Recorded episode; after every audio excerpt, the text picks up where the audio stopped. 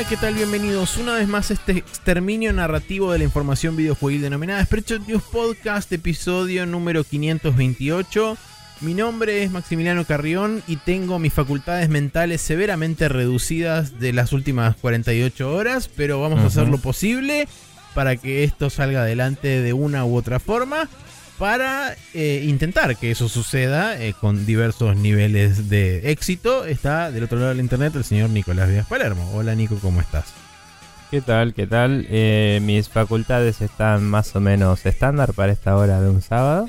Hmm. Em, quizás un poco más fresco en el sentido de que estamos grabando un poco más tarde de lo normal. Así que no es que tengo el almuerzo en el cerebro trabándome las neuronas, ni el sueño de la mañana. Ni tampoco estoy arruinado de hablar tres horas seguidas en un podcast todavía. Entonces a Claro. esta hora eh, eh, creo que estoy un poco mejor que la media de un sábado. Pero no te preocupes que ya decaerá la cosa. Eh, ¿Pudiste dormir algo? ¿Estuviste con, con amigos que se, se va uno, Sí, etcétera? eh, Y- pongámosle que dormí un- algo. Típica EA. Bueno, bienvenido seas a etcétera. Em, Sí. Bueno, no hay mucho más para comentar. Tenemos, por suerte, tenemos un super mega feriado extra large, así que puedo recuperar la falta de sueño. Este, y mi absolutamente positiva intoxicación cárnica de acá hasta el fin del fin de semana, que es el lunes a la noche.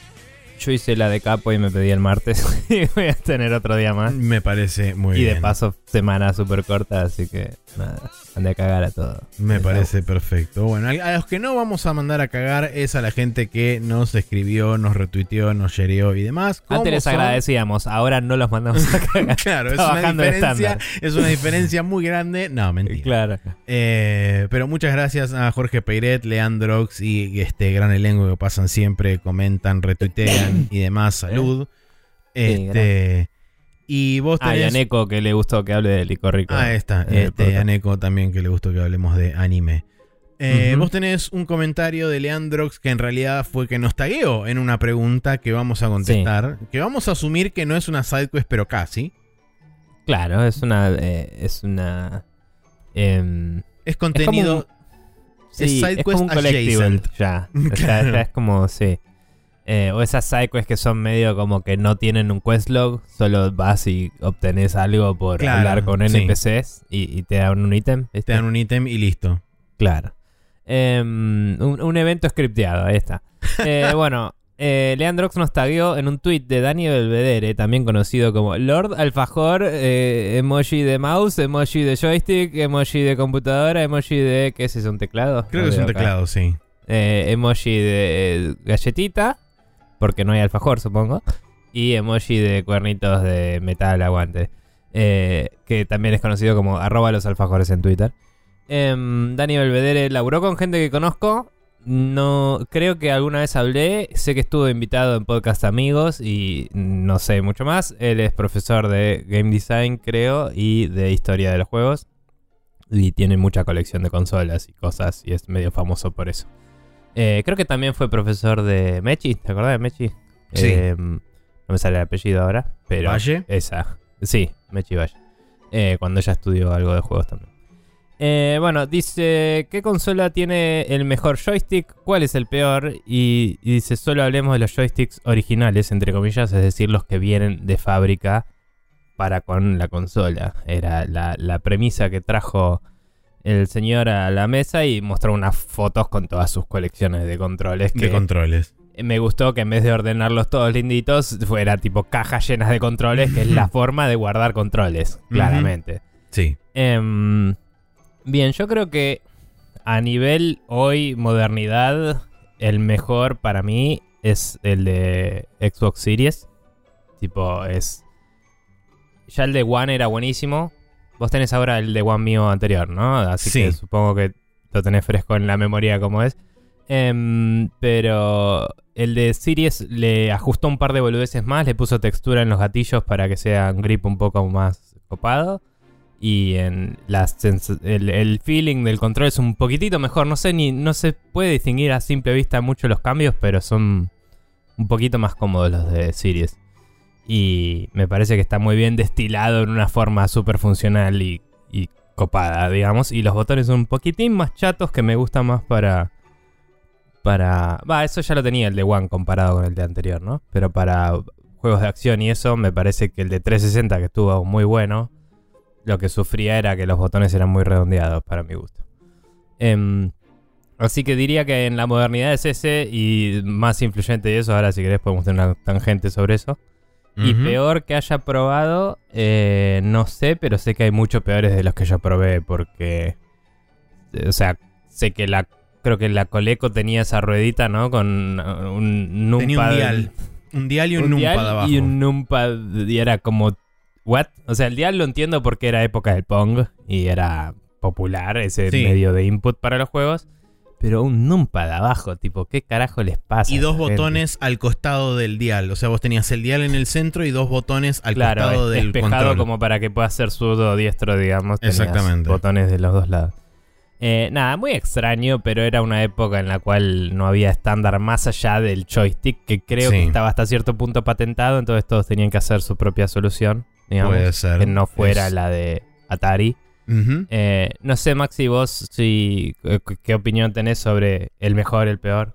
Mira, eh, en cuanto a ergonomía, comodidad de uso y este, digamos, poco cau- causante de estrés en las manos, tengo que decir que para mí es un empate técnico entre el DualShock 4 y el control de Xbox eh, One. Porque ambos los estuve usando recientemente y Sí, es bueno el DualShock 4. Debo decir que ambos me resultan igualmente cómodos. Eh, con respecto a calidad de materiales y uso de tecnología en pos de la perpetuación del uso a, en- a lo largo del tiempo, Durabilidad. durabilidad, es Bien. el control de Dreamcast es absolutamente imbatible porque cuenta con algo, sobre todo en los sticks, que se denomina como el efecto Hall, que es Sí. a través de eh, conducción electromagnética, utiliza este, el posicionamiento Mm. del eje, básicamente a través de electroimanes determina la posición. eh, y hay- no hay partes rozantes entre una y otra cosa, que es lo que hacen el 99% de los joysticks hoy en día, que utilizan partes plásticas. Este, Y eso es lo que Em. efectivamente causa eventualmente el drift. Mientras que los joysticks de Dreamcast, hoy en día, veintitantos años después, la mayoría ninguno tiene drift en el, joy- en el, en el único análogo que tiene. ¿Sabes que creo que el joystick que se había armado mi viejo para el Flight Simulator se había comprado un sensor de Hall Effect? Porque, nada, quería que fuera un número variable y que Claro. no accionara, digamos, con fuerza porque tenía que... Tenía miedo de romperlo muy fácil con, cuando tiene él mismo lo mucho estaba armando. sentido. Pero bueno, em, A lo que voy sí, es. sí. eh, eh, resolvimos, el Hole- eh, resolvimos el joystick drift hace 20 años, pero nadie lo usa. Porque es más Y- caro que poner dos piezas de plástico que se rozan. Sí, y, y solo es más caro porque no sé si ir por ahí, porque si no la tecnología se hubiera estandarizado y hecho Tal más cual. barata, porque genuinamente no tener que hacer las partes de una forma que accionen entre sí debe ser más barato al final de cuentas. Es una Sin cuestión de producir suficiente cantidad para que el costo del material se reduzca por órdenes grandes, digamos. O sea, no, no tengo dudas de que piezas que no accionan mecánicamente siempre son más baratas de hacer que piezas que sí. Dicho eso, puede ser que tenga más elementos de metal y el otro es plástico, entonces el plástico es más barato, ahí hay que ver la ecuación. ¿no? Seguro, sí, sí, pero, pero yo creo que podría haberse abaratado si se hubiera adoptado como medio principal. Y ahora vemos un resurgimiento en algunos third party controllers que vamos a ver si afecta a futuro eh, la industria o no. Em, por último te iba a preguntar, entonces, ¿cuál es para vos el peor? Eh, o sea, yo sé que vos tuviste una Coleco cuando eras chico. Sí, yo tuve una colega Eh. cuando era muy chico. Igualmente, yo me acuerdo que en la casa de un amigo probé la Intellivision. Y si bien el control era similar, era aún menos ergonómico el control de la Intellivision que el de la No Coleco, que era básicamente un rectángulo, el de Sí. la Coleco.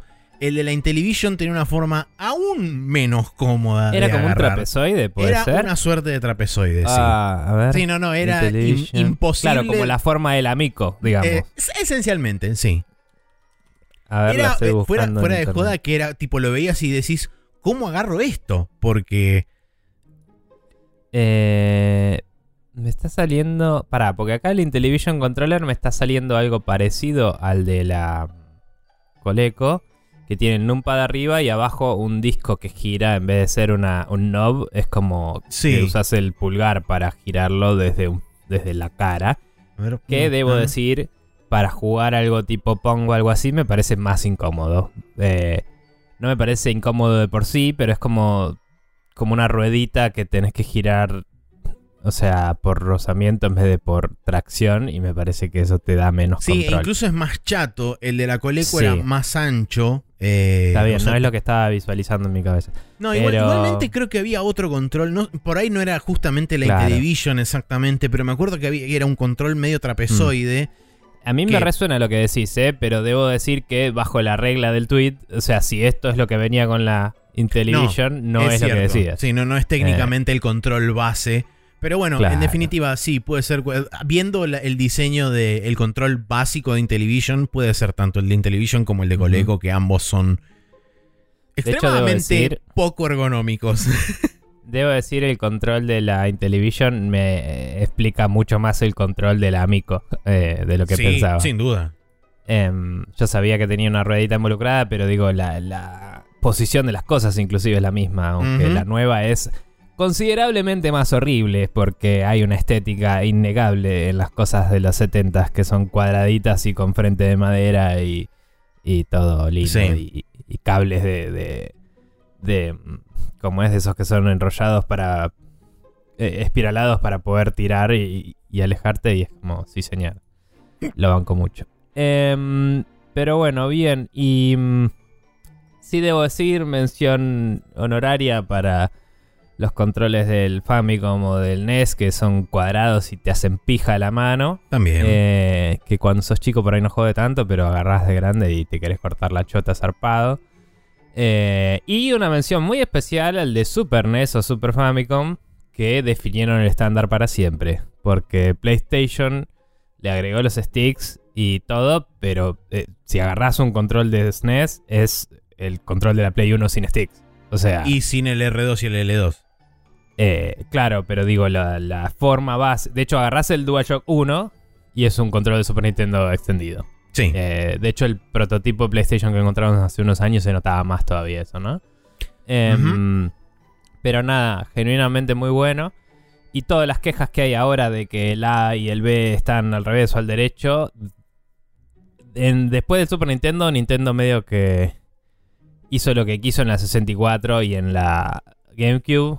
Pero el Super Nintendo tiene un estándar, Sony lo respetó en Japón y después en Occidente decidieron que la X confirmaba y rompieron todo ahí, digamos. Fue culpa de Sony, eh, Sony América, el, el cambiar el Sí. estándar de cuál es el aceptar y cuál es el cancelar. Después de ese estándar. Pero bueno, whatever. Em, porque la Dreamcast estaba mapeada como la. como la Super Nintendo, Ujú. inclusive. Em, pero bueno, whatever. Eh, nada, linda conversación. Hay controles de todo tipo y sé que hay muchos peores, pero no se me ocurre. Debo decir, creo que los de la Uya no... Creo que alguien que yo con... Sé que Emi Carmona tenía una Uya, no sé si la llegué a tocar. Pero sé que son famosamente una mierda los controles de Uya. Más allá de que los botones dicen Uya y es re difícil pensar en cuál botón es cuál. Eh, eh, sé que eran como un plástico re pedorro y se sentían re livianitos y se deshacían en tu mano. Hmm.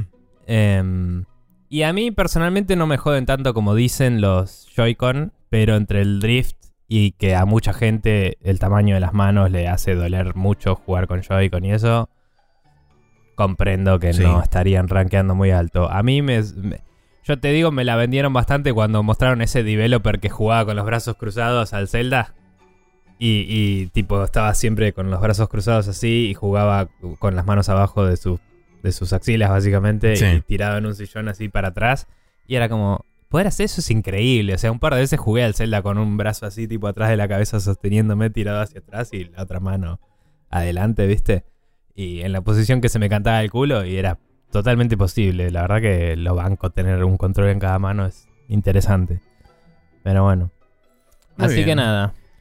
Bueno, gracias Leandrox por este, habernos tagueado en la pregunta de Dani Belvedere. Y si ustedes quieren mandarnos una pregunta específicamente a nosotros, pueden pasar por spreadshotnews.com barra preguntas y ahí nos dejan la pregunta correspondiente y nosotros lo contestamos a la semana siguiente.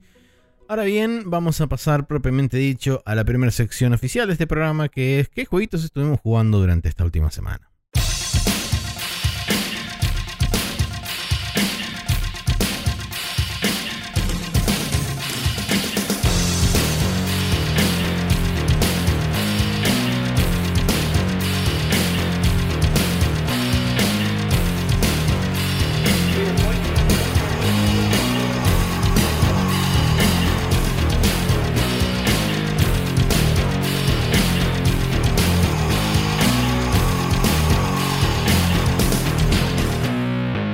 Y aquí estamos en el Uploading, alias los jueguitos que estuvimos jugando durante esta última, última semana.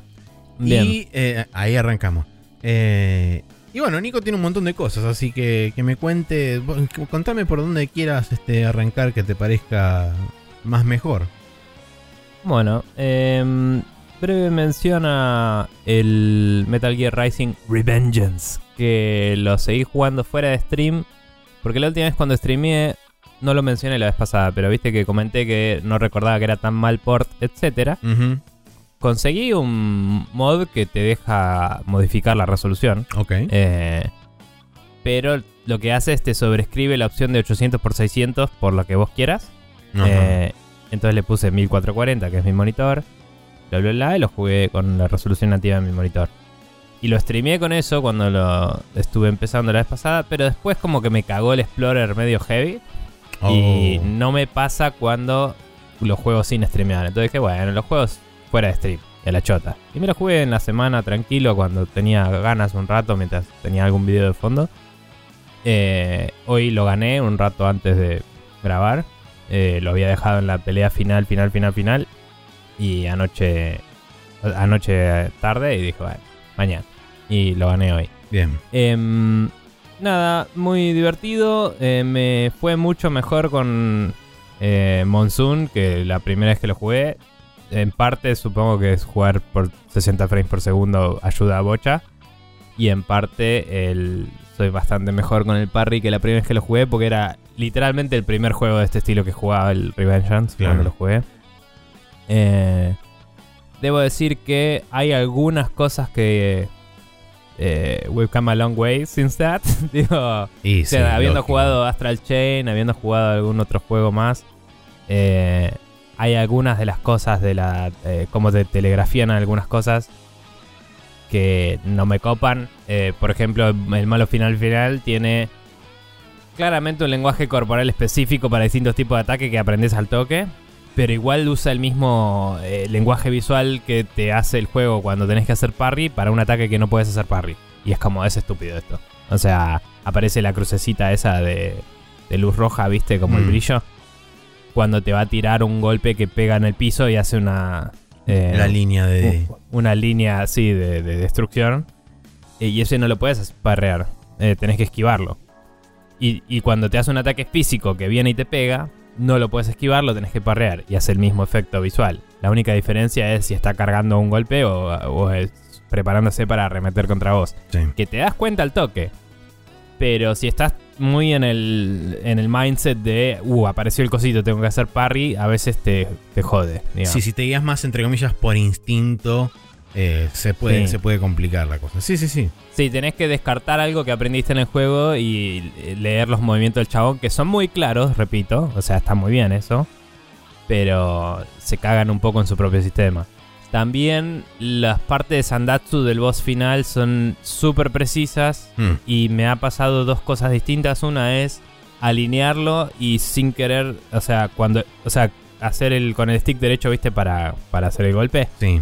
Y que cuando lo suelto el stick no, no tengo particularmente drift ni nada, o sea, no si lo Es un suelto tema anda de bien, Zone, es eso. pero claro, el stick por ahí suelta y se como que gira un cachín más y no le pega a lo que yo había alineado. Eh, o eh, hay algo que para mí es un tema de diseño realmente, que es que hay algunos de esos ataques que te vienen que los puedes alinear de una con el stick derecho y hay otros que tenés que alinear con el stick derecho el ángulo y con el izquierdo la altura también. Y tenés una ventana de tiempo medio chica para hacer los dos a la vez. Sí. Hubiera estado mejor que los entren en pantalla para que siempre lo puedas hacer con un solo stick, me parece. Como un poco pasa con la pelea que tenías antes contra el chabón que tenía el escudo, que era mucho más fácil de Sí, alinear. Sundowner. Mm. Eh, Sundowner, sí. Em, por último, cabe destacar que en esa misma parte eh, que aparece el logo de Sandatsu de golpe, eh, la verdad es que. O sea, por cómo funciona el Sandatsu, si vos soltás el botón, el, el- el L1, digo el L2, em, parás de hacer el Sandatsu y literalmente te comes el golpe porque no puedes evitarlo. Sí. Em, entonces, cuando empezaba esa secuencia, yo a veces mantenía apretado el L2 y a veces andaba y a veces no. Es como que hay momentos donde lo empezás a apretar y te toma el input y Mm. momentos donde no porque es cinemática Claro. y tenés que empezar justo después de la cinemática cuando el juego decide arbitrariamente que está en un juego, a pesar de que la cinemática es in-engine y no hay diferencia. Sí. digamos. Entonces es como que tuve que entrenar mi cerebro a no apretar el L2 apenas sabía que empezaba la secuencia y hacerlo más cerca del golpe. A, a pesar de que. O sea, obviamente aparece el kanji, ¿no? De Sandatsu. Sí, Pero vos puedes apretarlo antes y quedarte tranquilo de claro. que te toma el que input. no estabas reaccionando, sino que estabas intentando anticiparlo. Pero no Claro. tanto como que para que el juego no te lo reconociera. Eh, eh, claro, eh, hay como una ventana rara de tiempo en la cual no podías anticiparlo, a pesar de que en el resto del juego, cada vez que apretás el L2, empieza el Sandatsu, Ujú, digamos. Sí. Eh, o trata de, ¿me entendés? Entonces, nada, esas pelotudeces me hicieron perder de formas que me parecieron injustas. Y después de eso fue pulir la técnica hasta que le gané de nuevo. Y creo recordar que me había frustrado mucho más cuando lo jugué la primera vez. Eh, así que nada. Y para ver un par de cosas de los desbloqueables que me- te da al final de todo, porque no me acordaba que eran. eh, volví a empezar el juego y hice la primera misión y pico hasta que te deja customizar a Raiden. Claro. Em, que de- después me enteré igual que puedes poner Konami Code y te destraba selección de niveles. Eh, Ah, ahora. Mira qué bien. Eso creo que lo agregaron con los DLC, así que en la versión de PC está. Debería, claro, sí. Em, pero bueno, no, no sabía cuál era el A y el B en, en una configuración de... O sea, bueno, sí, en la Xbox hay A y B, pero digo, no, no sabía exactamente si iba a mapear de una forma o de otra. Dije, bueno, gano este nivel rápido. Y, mm, y me fijé que era lo que te da y me dio la, un color de pelo de Raiden que te da balas infinitas. Ok. Eh, y, eh, y la espada de Sam, que la ganas al final de la historia, te la, la puedes equipar. Mm. Y me jodió que no hay. O sea, yo nunca había jugado el New Game Plus de este juego. Me jodió que no hay ningún battle con la espada de Sam. O sea, eso- no tenés una habilidad desbloqueable para eso. Mm, No, creo que no. No recuerdo ahora. Hace tiempo que no lo juego. Había un vato con la espada normal de Raiden que quizás si me lo. No sé si lo llegué a destrabar. Quizás si lo uso, hace lo de la espada de Sam. Pero no tengo la vaina de Sam.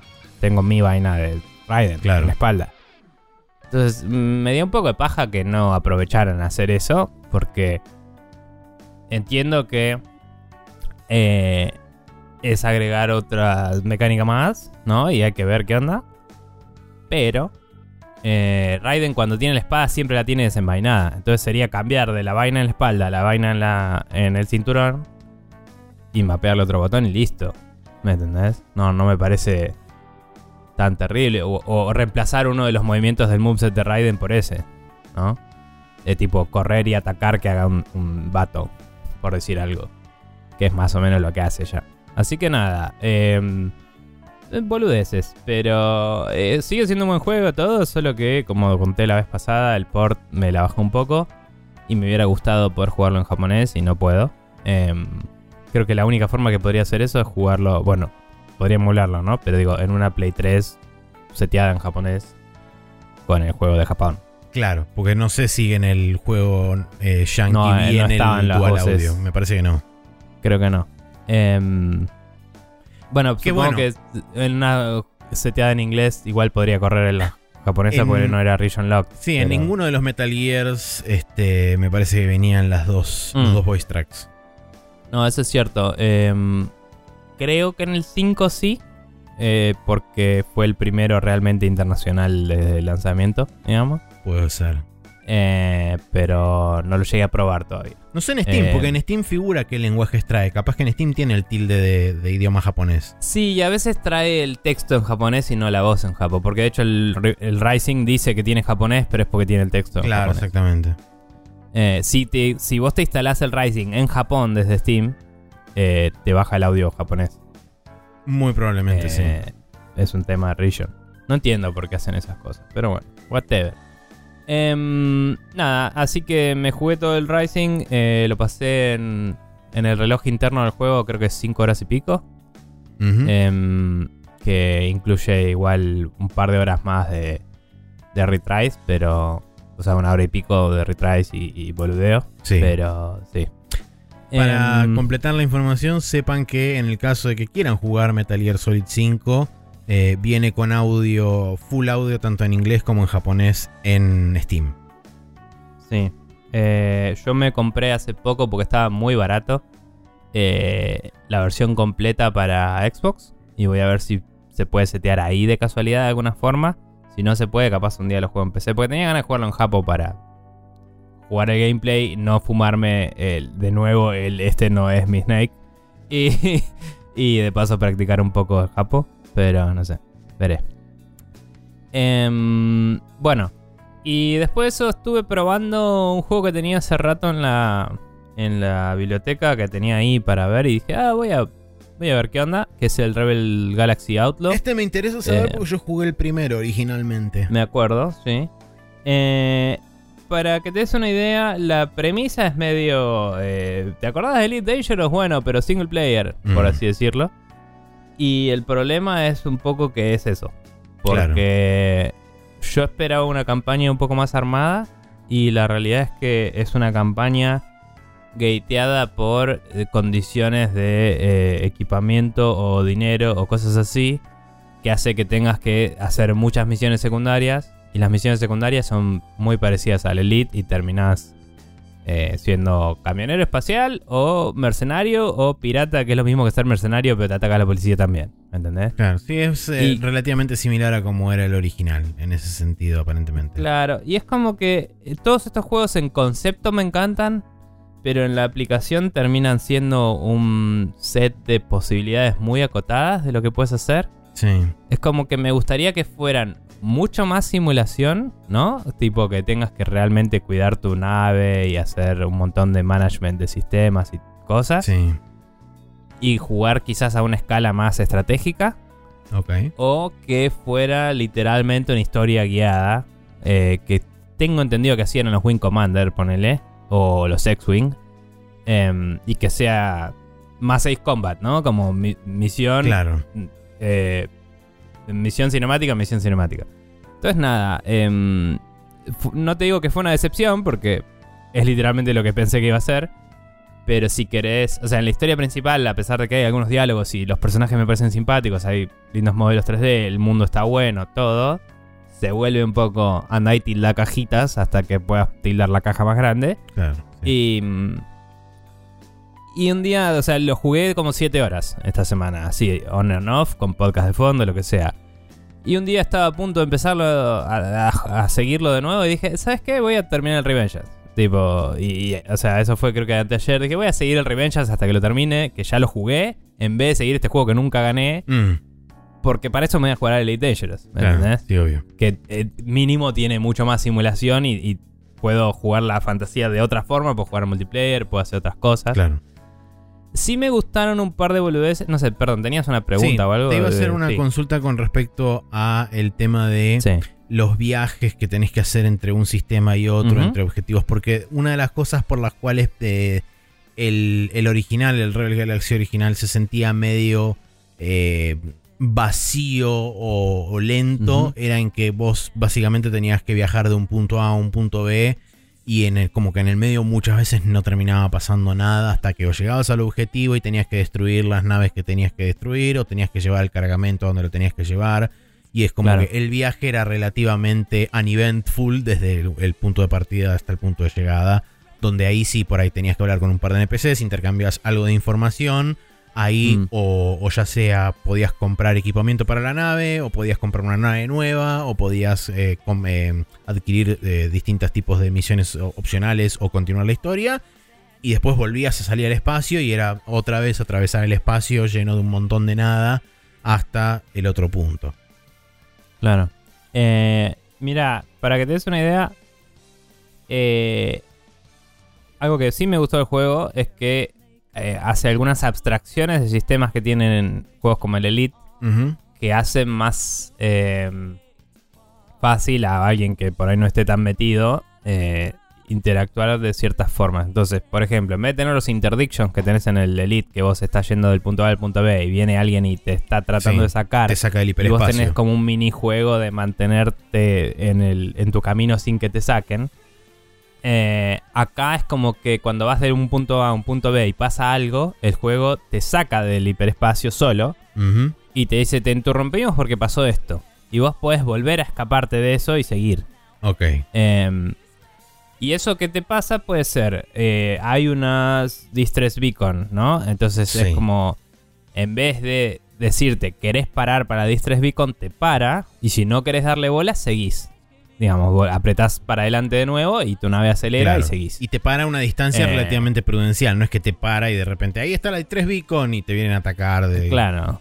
Eh, claro, te para y está así a una distancia navegable, digamos. Eh, que de hecho no siempre es eh, estás en la misma zona. A veces es, tenés que apuntar la de Distress Beacon y apretar el botón de, De hacer jump, ese claro. salto.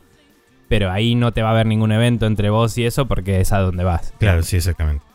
Pero a veces sí te pasa que, che, eh, te paramos porque había una nave amigable y si le hablas a esa nave amigable te tira una sidequest en el mismo lugar. Que por ahí te dice, che, me escoltás hasta tal lugar y vos para escoltar a la nave la seleccionás como target y apretás el mismo botón de hiperespacio y saltás con ella a donde ella quiere ir y te vienen enemigos en un momento y los peleás y, y así hasta que llegás al punto final del Claro. viaje ese y te pagan una plata y se va. ¿Me entendés? Y si no, eh, puede ser que te interrumpen naves enemigas y vos puedes pelear o puedes tirarle a pleno al boost y poner toda tu energía en los motores y escapar. Y cuando salís de cierto rango te deja saltar de nuevo. Claro. Pero eh, si estás cerca de los enemigos no te deja saltar. Mm.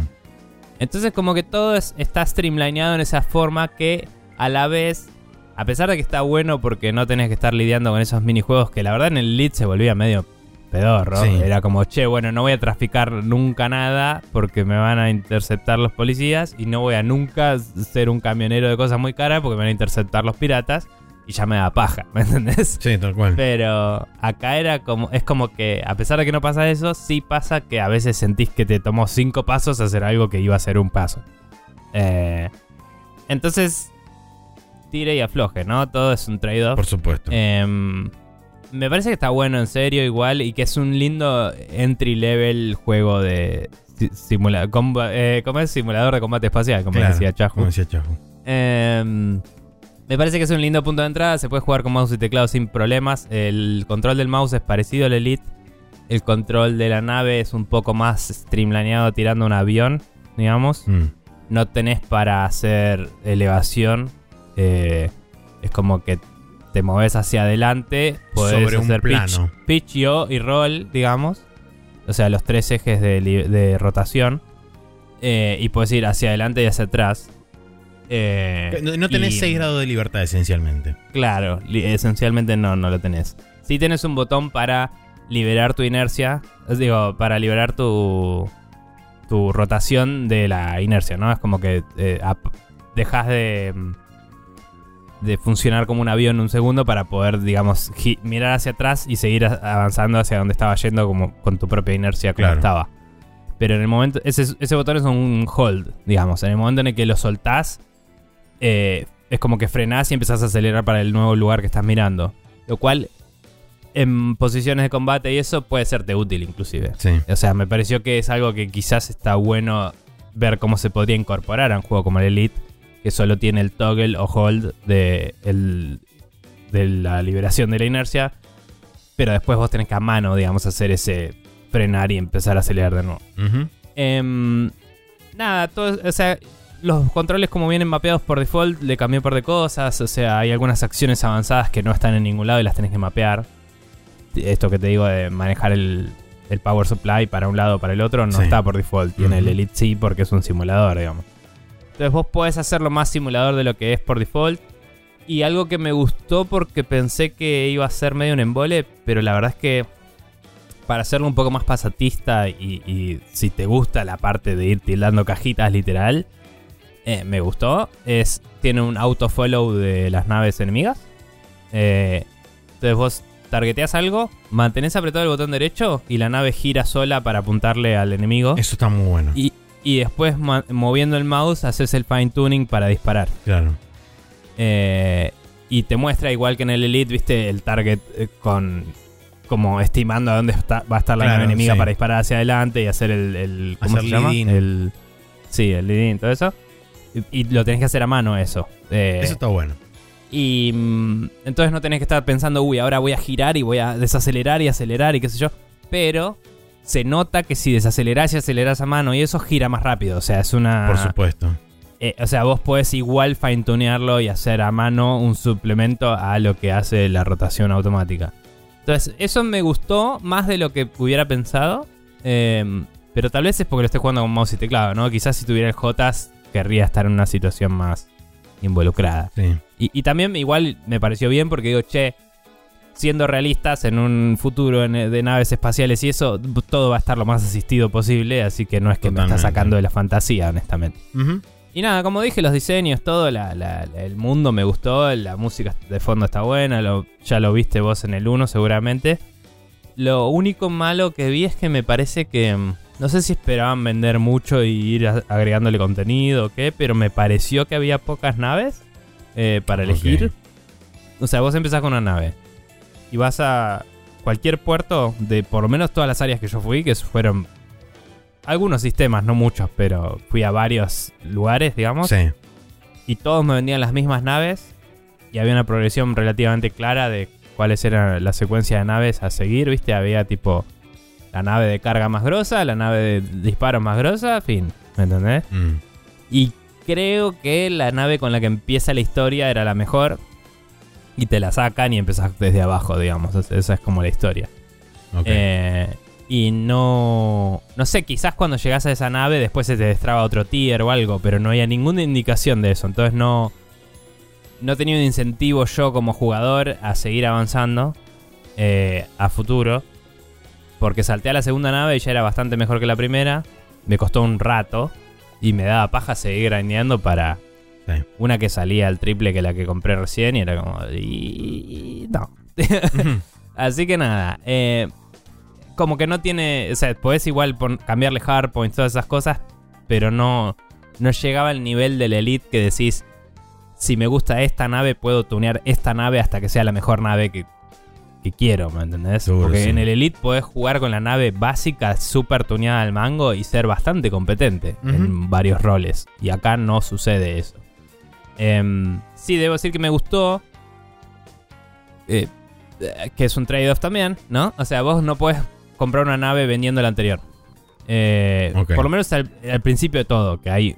que tu nave es medio prestada. Claro, Entonces, me parece que no que la podés dar en parte de pago por una nueva.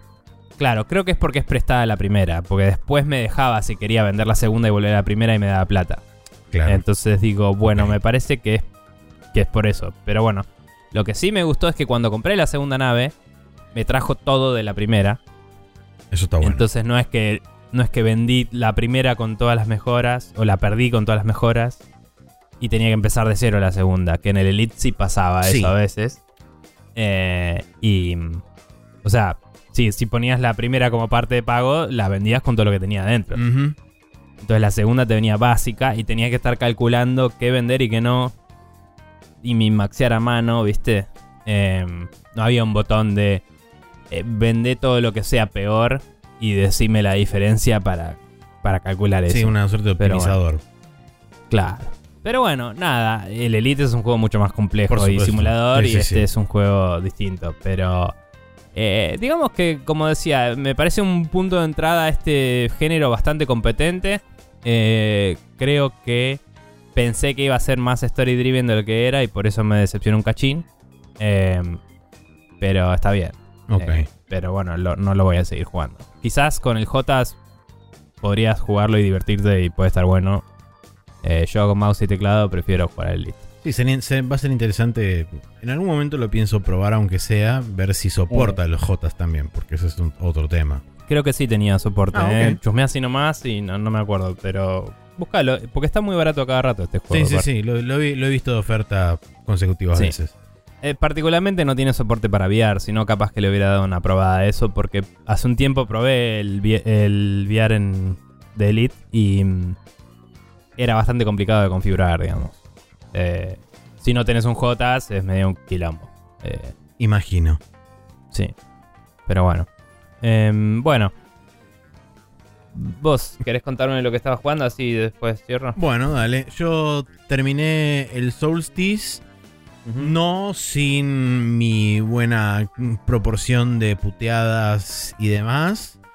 Es un juego que lamentablemente en el último tercio del juego se cae bastante en varios sentidos y arrancando porque justo en el momento en donde yo lo dejé, el stage inmediato posterior es un ascensor.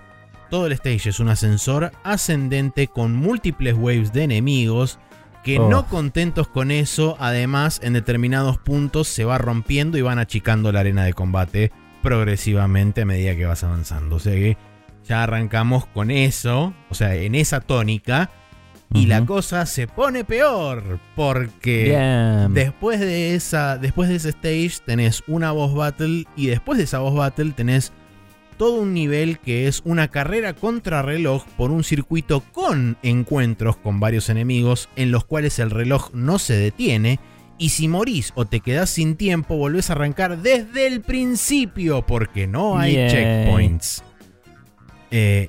Sumado a eso, en, esta, en este mismo sector del circuito que te estoy contando, la última parte es una sección de plataformismo en 3D donde tenés que aplicar también el intercambio de las dos auras que había explicado Simil y Caruga, donde vos tenés este, un tipo de pedestal que solamente se hace, eh, eh, digamos, se transforma en, en algo tangible con uno de los poderes.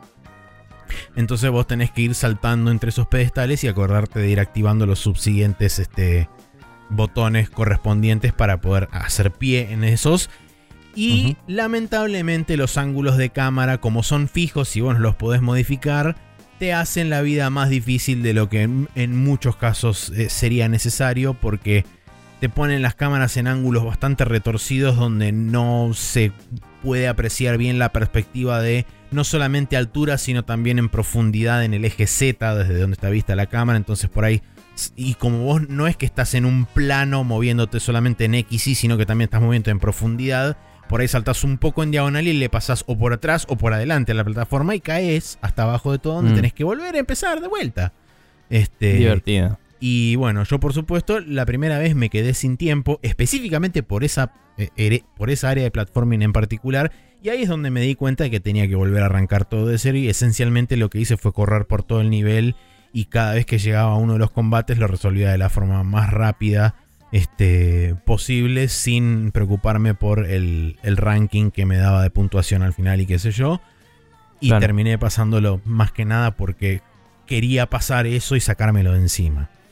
Eh, Algo que no comenté a lo largo de todo el juego es que hay como conversaciones entre los dos personajes, entre Briar, que es el personaje que vos manejás, y Lut, que es la hermana fantasma. Sí. Eh, el problema está en que ese banter tiene una cantidad limitada de diálogos y cuando se agotan esos diálogos se empiezan a repetir. Y en particular, cuanto más cerca del juego estás, menos cantidad de diálogo único hay, porque es como que solamente te estás acercando al objetivo final. Y de repente llega un punto en donde se repiten cinco frases una y otra vez incansablemente cada vez que dicen algo. Eh, entonces se vuelve extremadamente frustrante eso y no podés desactivarlo desde las opciones. Y Mm. por último... eh, Perdón, ¿no puedes bajar el volumen de los diálogos? eh, honestamente no me fijé. Eh, era como que ya estaba Mm. tan enfocado en querer terminarlo que me lo quería sacar de encima que ni entré a las Eh. opciones para fijarme. Es el tipo de opciones que uno se olvida de usar, Sí. pero tal cual. probablemente lo soluciona. El tema es que te hace perder de otros diálogos también. Sí, sí. Esencialmente los diálogos de las cinemáticas hubieran estado mudos también, etcétera. Eh, a menos que las cinemáticas tengan otro volumen, que a veces pasa. a veces pero, pasa, es cierto, sí. Eh, y lo que noté principalmente es que el juego es como que casi que cierra consecutivamente como tres veces en ese último segmento y Mm. es como que te lo estiro con un nivel más y los niveles se vuelven largos al pedo porque estamos hablando de niveles donde yo pasé la mayor parte del tiempo corriendo sin buscar ni secretos ni opcionales ni nada de eso y corriendo a los pedos y, de- y dedicándole el mínimo tiempo este, indispensable a cada uno de los combates y resolviéndolo de la forma más barata posible y sin meterme a hacer combos y evadir mucho y qué sé yo. eh. Tardaba entre 20 y pico y 30 minutos por stage y son como, no sé si te dijera, desde el punto donde lo dejé hasta el final, donde yo pensé que había dos stages o tres como mucho, incluyendo voces, había Sí. 10 más. Incluyendo jefes. Claro. Y es como se hizo extremadamente largo. Probablemente en parte también por la acumulación de frustraciones que, se, que viví durante esas últimas 3 horas de juego. Eh. Que según el contador aprovecho y digo, este, es- terminé con 15 horas y monedas. Cuando la sesión anterior, o mejor dicho, la semana pasada, había dicho que estaba en 10, 11 y yo calculaba que me faltaban 2 horas más. Si hubieran sido Claro. esas dos horas más nada más, creo que hubiera sido una duración o una longitud un poco, un poco mejor. Eh, a pesar Ah. de que si hubiera, si seguía teniendo los stages que tiene, como por ejemplo la carrera con este un cronómetro que te cuenta para abajo y el elevador que, chicos, por favor terminemos con este tipo de gauntlets. No aportan absolutamente nada, solamente sirven es como para los boss rushes que te quejabas en el Exactamente, sirven para extender no. artificialmente la duración de un juego, eh. Ujú. Em, pero bueno, No quiero decepcionarte, pero no me sorprendería que haya uno o dos en el Bayonetta 3. tío. espero que no, pero eh, en el Mm. 1 y en el 2 en ninguno de los dos casos hubo uno, así que en ese sentido no hubo ni un boss rush ni un elevador loco en ninguna parte. Eh, Creí recordar que sí, pero puedo estar equivocado. Eh, del 1, que es el único que jugué todavía. En el 2 estoy Em, seguro que no, en el 1 Está estoy prácticamente seguro que no, pero puede ser. Eh, pero bueno, en Em. fin, eh, para la gente que esperaba jugarlo, qué sé yo, si lo quieren jugar ya conocen mis, este, mis apreciaciones. Les recomendaría sí, igualmente que dado que originalmente este juego lo compré con un, er- con un este, price error en Steam y estaba en vez del precio que posta debería estar, que creo que era dos mil y pico de pesos, estaba 400 y monedas y esa es la razón principal por la cual lo compré. Les diría que no lo compren full price, que esperen a que esté bastante descontado en el caso de, lo que, de que lo quieran jugar. Y si no, mírense un poco de gameplay, porque genuinamente la historia tampoco es una gran cosa. Es, este, es Mm. relativamente genérica y simplista en muchos sentidos. Entonces, nada, manéjenlo como ustedes consideren. Y nada, eso fue Solstice. Está muy bien. Y aprovecho Em, me- para mencionar extremadamente breve. eh, me compré The Ascent y lo arranqué y jugué 10 minutos. Está todo muy bien y muy lindo y muy rico, pero no voy a comentar más que eso porque, como dije, jugué 10 minutos y me tuve que ir y no estuve durante dos días enteros. Entonces eh, no lo pude continuar, pero para la semana que viene seguramente voy a tener más este, impresiones al respecto. Está muy bien. Eh, lo compraste en Steam. Lo compré en Steam que estaba a 400 y pico de Ah, está pesos de muy descuento. barato. Por eso lo compré. Está bien. Eh, solo porque la versión de, de Game Pass genuinamente anda para el orto en multiplayer. eh, por ahí después me lo compro así le damos si te va a copiarla. Después lo hablamos. Dale. Pero bueno, hablando de ofertas y full prices y eso, no encuentro una indicación de cuándo terminan, pero hay ventas de Sega en Steam. Probablemente terminen Y- o el lunes o el martes, como usualmente suelen terminar. Claro, los por eso lo aviso por si la gente está a tiempo. Hay buenos precios de obviamente todos los Yakuza. Y cabe destacar que ya está el pre-order del Legion y no estaba tan caro. Estaba creo que... 3.900 pesos, más impuestos. Sí. Sí, que me parece adecuado para un juego super última generación de Yakuza, Ujú. hecho desde cero, digamos. Em, nada, me, me parece adecuado y pertinente. eh, y quería avisarlo por eso. Em, y obviamente que están todos rebaratos y todavía no empezaron la saga Yakuza. ¿Qué carajo esperan? Cómprense el cero que sale como 3 centavos de dólar ya. No sé Más o menos. es medio ridículo. Em, bueno, siguiendo, eh, yo por mi parte también estuve empezando el Produce, que es un juego que hace mucho tiempo comenté en el podcast, porque estuvo en Early Access en 2020. Ok. Eh, empezó en 2020 el Early Access. Y me lo había comprado porque lo estuvimos viendo con nuestro amigo Mati, que, que es muy fan de los shooters cabeza y todo eso. Y es un juego que evoca mucho al Doom particularmente, eh, pero tiene también el eje vertical, o sea, vos puedes apuntar hacia arriba y hacia abajo, ¿no? Y mm, tiene enemigos con modelos 3D de verdad, pero que tienen un filtro 2D que los hace verse pixelados como sprites alineados a pantalla. Con 16 orientaciones creo que es, o 8, ahora no me acuerdo. Y tiene enemigos muy análogos a los del Doom. Entonces hay mucha gente, hay un editor de niveles y hay mucha gente que hizo todas las campañas del Doom entera en este juego eh, directamente. Entonces puedes jugar todos los niveles del Doom en este juego si querés. básicamente. Hay un multiplayer que no probé todavía. Y estoy jugando la campaña single player que tiene un overworld em, que... Viste que en el Doom original vos ves un overworld y vas de un nivel al otro y solo ves tipo, bueno, esta es la, la base marciana, la Claro, no sí. sé qué, el, el infierno, lo que sea, y son como distintos puntos que vas avanzando hasta que ganas. Bueno, acá ves el overworld y podés elegir el nivel y volver para atrás y jugar un nivel de nuevo si querés. Y en algunos casos tenés como un camino que bifurca y puedes hacer un nivel antes que el otro si querés también. Ok. Y hay un par de shops donde podés destrabar armas que eh, si no vas a destrabar más adelante en el juego. Pero digamos, en, en el juego puedes encontrar unos recursos que te dejan destrabar...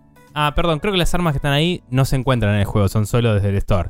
Está la Super Shotgun, que es literalmente la shotgun de dos tiros del Doom, pero tiene cuatro tiros. Opa. O sea, abrís así y tiene cuatro barriles y es lo más cabeza que vi en mi vida y me encanta. Está muy bien. Em, Al redoblar y- la apuesta y- siempre. Sí, que el clic izquierdo dispara una a la vez y el botón derecho tira las cuatro balas a la vez y se deshace todo. Qué bien. Eh, y el otro era. eh, era un. Una movida medio como el. El Railgun del Unreal Tournament. Que básicamente el, el Railgun de Unreal Tournament tirabas una bolita y le disparabas y explotaba. Acá es al revés, es como que vos con el botón derecho apuntás con una mira y disparás una bala que marca a un enemigo y después apuntes a donde apuntes, todas las bolitas que disparás le pegan a todo- al enemigo ese. O sea, hacen un arco, ves el arco dibujado en el, en el cielo, de, así de... Desde tu arma hasta ahí y ves, tipo, puedes calcular para disparar Para desde que una doble esquina esquinas. y que doble. claro. y, y puedes ver que pase a través de otro enemigo y, y mate todo hasta que llegue al enemigo final, ¿me entendés? Em, entonces está bueno porque puedes como hacer cosas re locas. Ese puzzle sí. Sí, eh, está muy bueno. Em, todas las armas se sienten muy bien, el sonido se siente muy bien.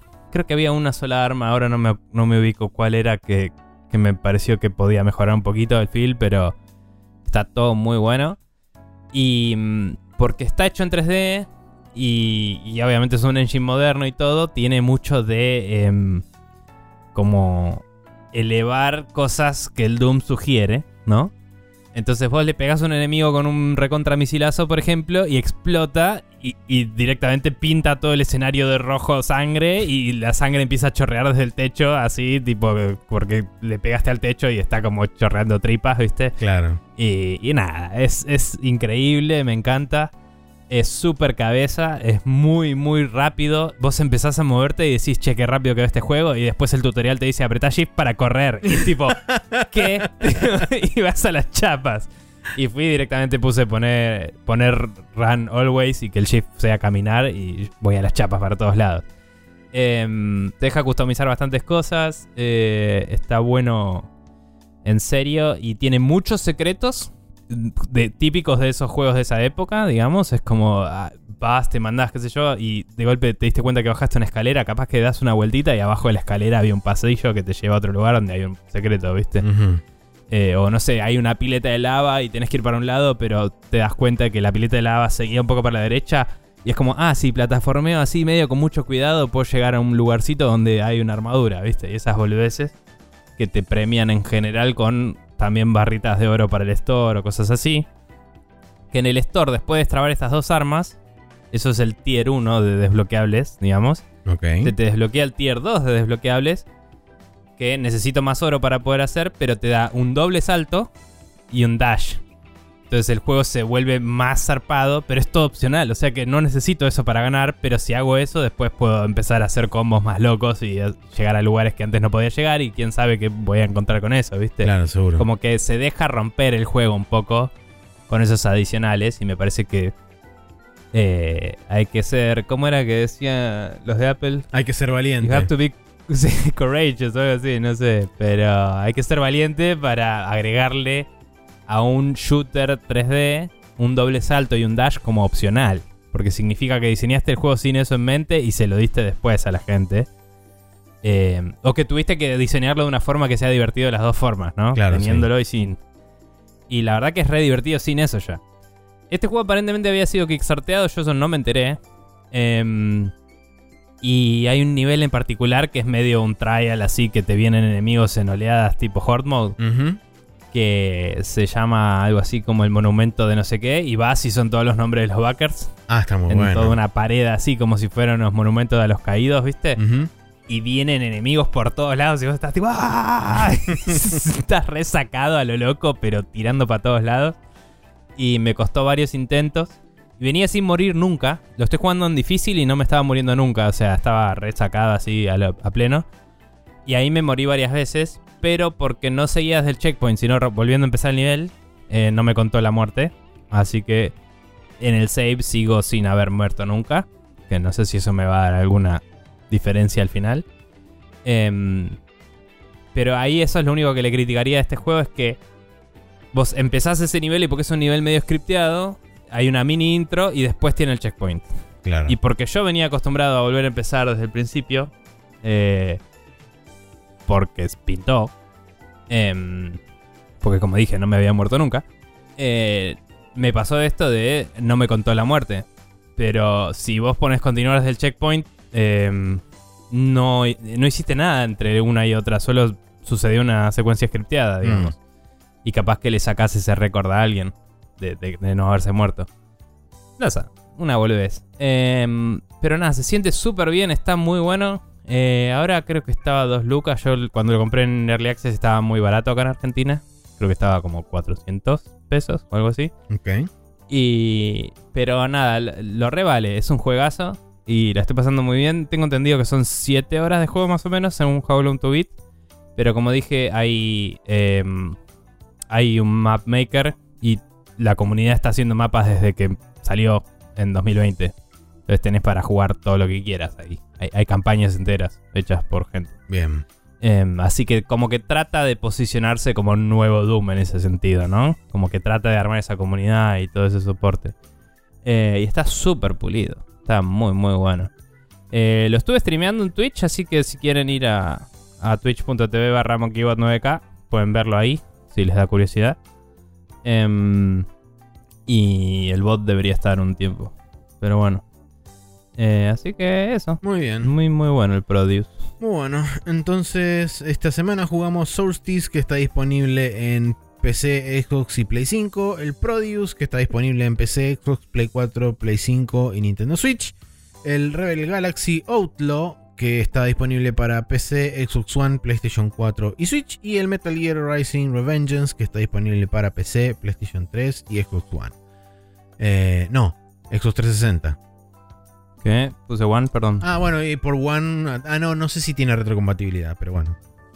Eh, El Revengeance. no, no, quise poner 360 y colgué, pero sí tiene. Eh, Ok, bueno. Pero Pero bueno, si quieren pueden jugarlo desde One con retrocompatibilidad también. Sí, o Eh, de Series, pero bueno. Claro. Eh, bueno, vamos entonces ahora al Rapid Fire, donde vamos a discutir algunas de las noticias que sucedieron esta semana.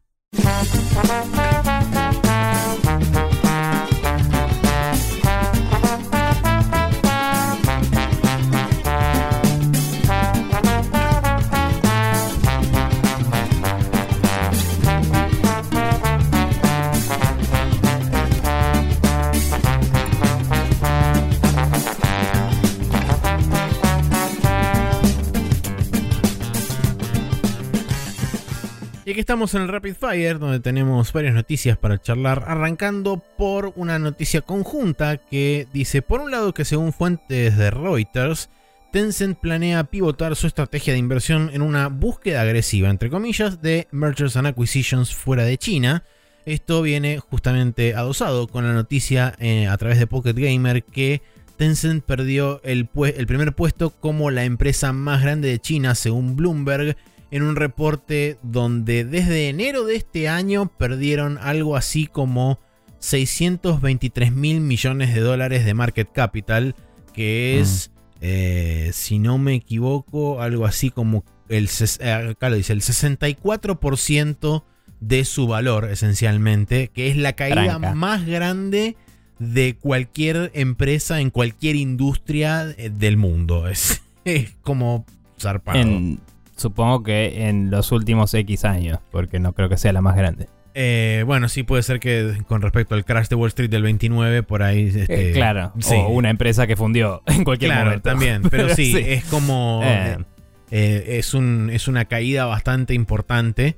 Pero bueno, mm. volviendo, por eso también es como esta noticia sirve un poco de marco de referencia por parte de las razones por las cuales creo yo que Tencent está como este, transformando su estrategia en una estrategia más agresiva de eh, esencialmente transformar sus inversiones, en muchos casos minoritarias en muchas empresas, en ya sean inversiones mayoritarias o en total adquisición de esas empresas.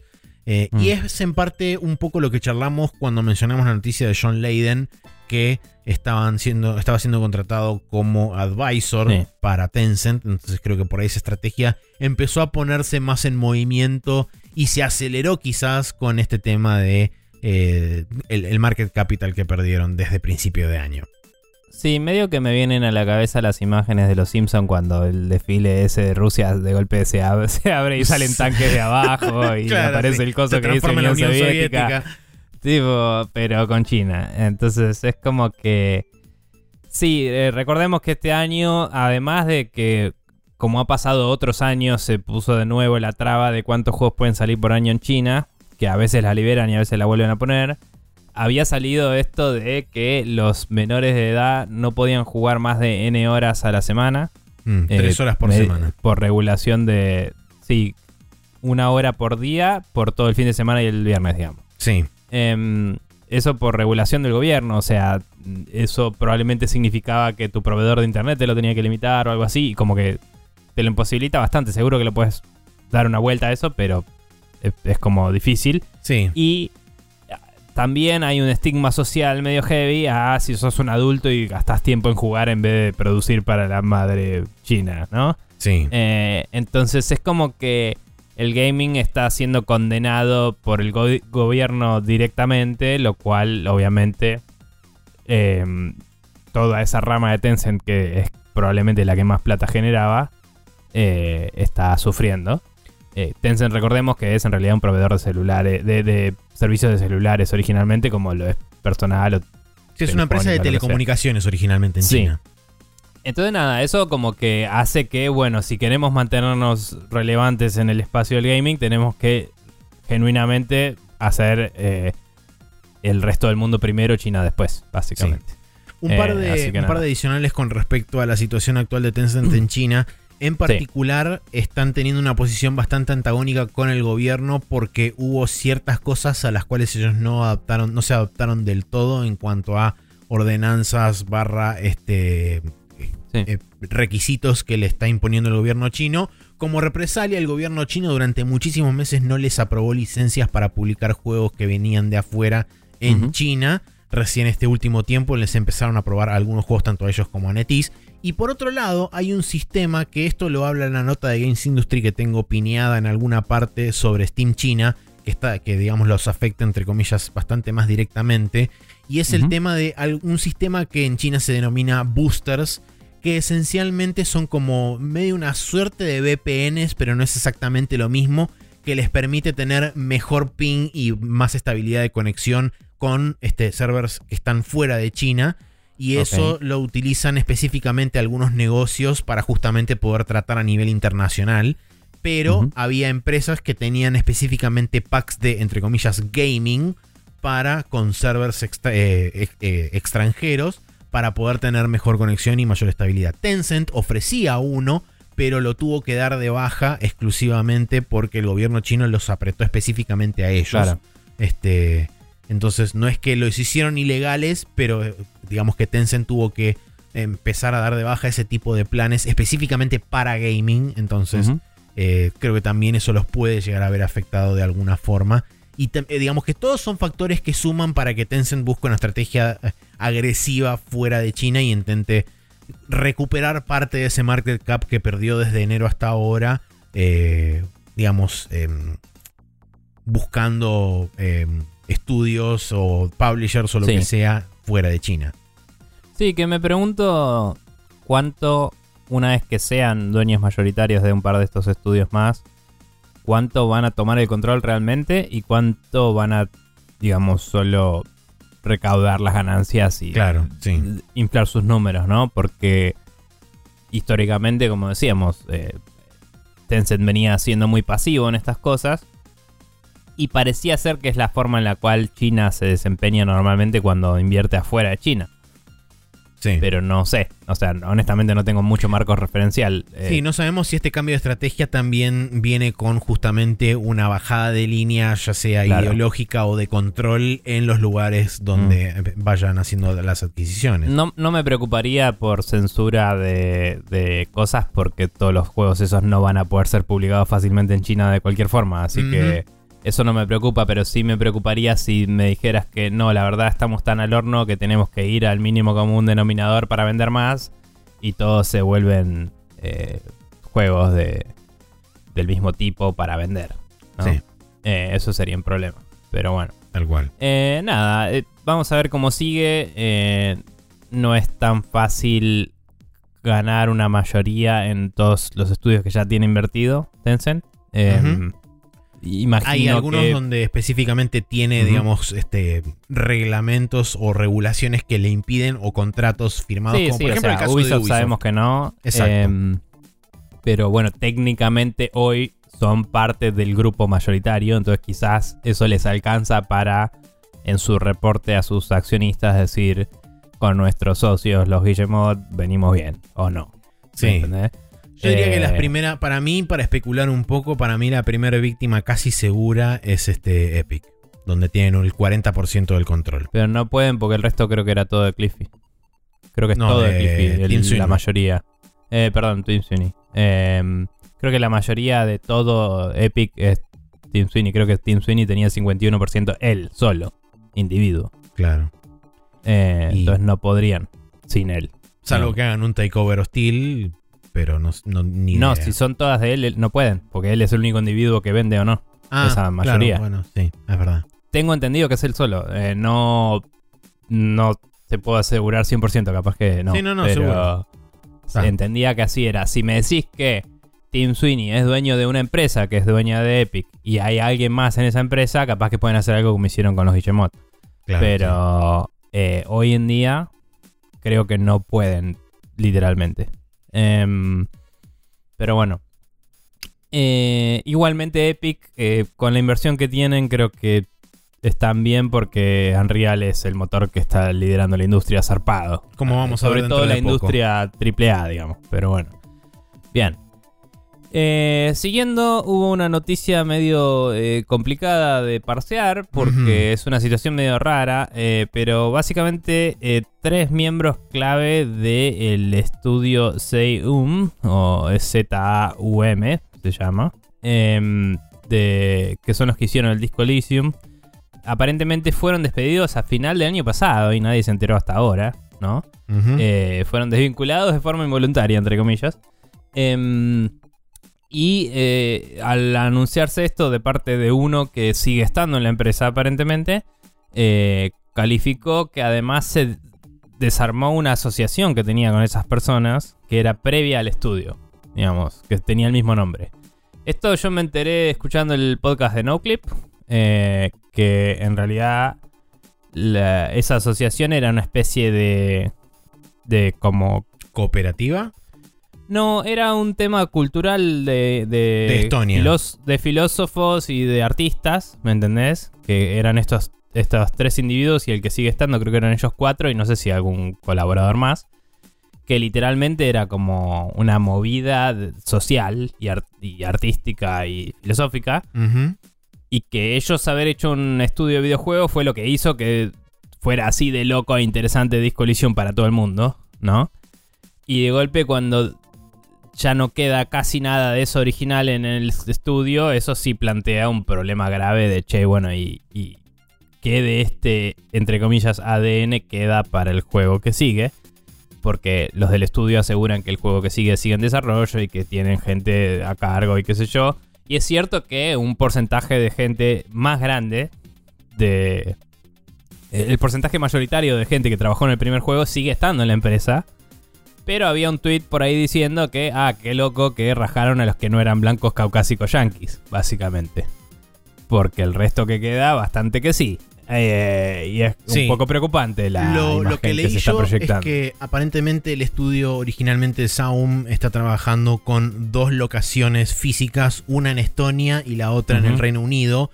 El capital, digamos, de financiamiento de toda la operación vino principalmente del lado del Reino Unido, donde, eh, según una nota que leí con eh, uno de los chabones estos de Saum, que creo que fue el, que específicamente publicó la nota, que no me acuerdo ahora el nombre, em, ahí contaba un poco más de detalles y decía que una de las cosas que históricamente siempre le pidieron a, la gente que estaba viviendo en Estonia es que ellos se relocalizaran al Reino Unido para estar todos centralizados en una misma locación. Y casualmente, mm. una de las cosas que aparentemente salió a luz es que poco tiempo después de haber, este, de haber desvinculado a buena parte de estos escritores, barra autores, barra eh, diseñadores y demás de Estonia, empezaron a aparecer publicaciones en varios foros, tanto de LinkedIn como de este, bolsas de trabajo para desarrolladores de videojuegos, buscando específicamente los puestos a cubrir en em, Europa Occidental y Estados Unidos. Claro, por eso es preocupante. Em, no significa que no pueda haber un buen juego en el horizonte, pero sí que el ADN original del cual salió toda la parte que a todo el mundo le pareció original e interesante y, innovadora del disco Elysium esté un poco en peligro, ¿no? Es como eh, esa visión europea, eh, occidental, eh, digo, oriental, del... Específicamente de, países ex Unión Soviética. Eh, claro, pero eh, era una visión de Europa Oriental de lo que es el capitalismo y lo que es el socialismo y lo que es la posguerra y, la sociedad. Eso eh, no va a estar tan presente. algo que dijeron en No Clip que yo no sabía, no sé si lo escuchaste ya, Maxi, no, todavía no pude. Básicamente, Elysium es un, un ejercicio de world building que habían empezado en esa sociedad que existe antes del juego y Disco es el juego, Disco Elysium. Entonces, hipotéticamente, si la propiedad intelectual de Elysium sigue estando en el estudio, pueden hacer otros Elysiums, ¿no? Eh, otros juegos en ese mundo. Pero sin los. Sin algunos de estos originarios. Probablemente sufra en consecuencia. Pero es como que hay toda una continuidad histórica establecida en este mundo y, mm. un montón de cosas que hicieron que se sienta tan rico el primer juego, aparentemente por eso. Sí, parte, parte digamos, de mi preocupación con lo que vamos a hablar más adelante de CD Projekt Red, un, poco también viene mm. de un poco de la mano de esto, sobre todo con respecto a la secuela de Cyberpunk, pero ya vamos a hablar más adelante de eso. Está bien. Eh, nada, eso es todo. Sí, bien. Eh, vamos a pasar entonces a la siguiente noticia, que es que el periodista Jeremy Penter asegura que 343 Industries estará migrando próximamente de su propietario Sleep Space Engine a Unreal para continuar su trabajo en Halo Infinite. Eh, ahí igual aclararía que la nota que vos quoteaste al menos no especifica si es en el Halo Infinite sí dice que el estudio va a migrar a trabajar en Unreal. Sí. Y no se sabe qué significa eso para Halo Infinite. Sí, claro. Eh, una de las cosas que aparentemente, que esto lo leí después durante la semana y me olvidé anotarlo hasta recién hoy antes de empezar a grabar, es que más precisamente esto tiene más que ver con eh, el estudio Certain Affinity, que es el que está trabajando en Project Tatanka, que es el rumoreado Battle Royale para Halo. Aparentemente mm. esa gente sí ya hizo el cambio en Real y están desarrollando eso en Unreal. Lo cual, mm, no sé, el monstruo de Frankenstein raro que va a quedar porque si le, ata- le atachean un módulo de Unreal al motor Mira. de ellos, no sé. Un día, casualmente por la vida, me enteré que el menú de el Halo Master Chief Collection está hecho en Unreal. Así que... Ok, bueno. Em, nada, yo imagino que si realmente, como decís, viene, eh, o sea, parece estar orientado específicamente a este proyecto Battle Royale, imagino que a donde va esto es a tener una especie de Warzone, ¿no? Como el Mm. Call of Duty, que sea un ejecutable aparte, que quizás lo lanzás desde el mismo launcher, pero puede ser en sí mismo un proyecto entero en Unreal y no tener problemas. claro. Los assets no me sorprendería que sean relativamente fácil de exportar de uno a otro. Obviamente hay que hacer una adaptación y no es mágico. Pero, eh, o sea, un modelo 3D es un modelo 3D y hay estándares. Sí. Y de hecho hay un estándar de escena 3D que existe en la industria hace un tiempo. Que no me acuerdo en qué noticia relevante me enteré hace poco, eh, hace un par de semanas que lo comenté en el programa y no me acordaba, no me acordé de decir que eso era. Pero mm, se abreviaba USD y había una noticia que decíamos, que, que leímos que decía algo de USD y no era dólares y era un tipo de dato. y era eso, ¿no? Universal Sin Data o algo así. Eh, cuestión que puedes exportar todos los assets del juego a eso y hacer un nuevo Halo en Unreal tranquilamente. Cuesta plata y tiempo seguro, pero había declaraciones que literalmente decían que ahora que están terminando las herramientas de Forge, las herramientas de Forge están quedando mucho mejor que lo que ellos tuvieron para laburar durante el desarrollo del juego. Sí, un ex developer comentó eso en Twitter específicamente. Y por ende eh, da a entender que era realmente difícil eh, componer contenido para Halo. Sí, Entonces, hay que ver si alcanza con las herramientas de Forge para mantener el Infinite como está. Y, decir, bueno, ¿sabes qué? Ya tenemos el Forge, así que esto no lo tocamos. Y el nuevo proyecto solo es Unreal. O si, ahora que tenemos Forge, vamos a dejar que eso se mantenga solo y vamos a empezar a laburar en eh, Infinite 3.0, 4.0, lo que mierda sea. Y que eso sea Unreal, ¿me? Y lo portean directo. Mira, algo Que puede que- ser. Sí, puede ser y algo que por ahí aporta un poquito más de credibilidad a esa línea de pensamiento es que hace no demasiado tiempo, creo que fue la semana pasada o La hace línea dos A o la semanas, línea B, perdón. eh, la línea La de, de- que este, van a laburar con Forge y van a dedicarse a desarrollar, van a hacer una migración a Unreal para los De próximos todo Infinite. de, de todo Infinita Futuro. Es el Mm. hecho de que hace muy poco tiempo, no más de dos semanas, se fue el lead architect del motor de actual que Bueno, actualmente usa 343 Industries. Sí, y cuando la líder del equipo del Bonnie estudio Ross. se fue por temas personales, eh, Microsoft obviamente eh, hizo cambios en el leadership del estudio y no me sorprendería que alguien haya mirado los números y haya dicho, che, si tardamos tanto en componer cosas, ¿por qué no migrar a un motor propietario que tiene licencias copadas, bla, y lo hayan hablado, ¿no? Pero bueno, fuera de todo, eh, o sea, yo no creo que, considerando que Microsoft es la empresa padre, tengan problemas de plata. Pero realmente tiene un problema de el turnaround, ¿no? De cuánto tiempo tardan en sacar cosas en Sí. Halo Infinite. Y es como, bueno, si vamos a seguir tardando infinito en sacar cosas, no para Nintendo Ah. realmente.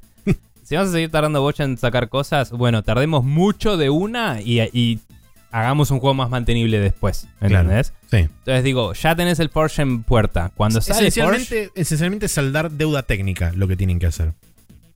Eh, dos partes hay ahí. Si saldas de técnica, eh, puedes acortar un poco la, la capacidad de sacar contenido nuevo, obviamente. Sí, la pero no vas a solucionarlo de raíz el problema. Sí. ¿no? Vas a arreglar cosas.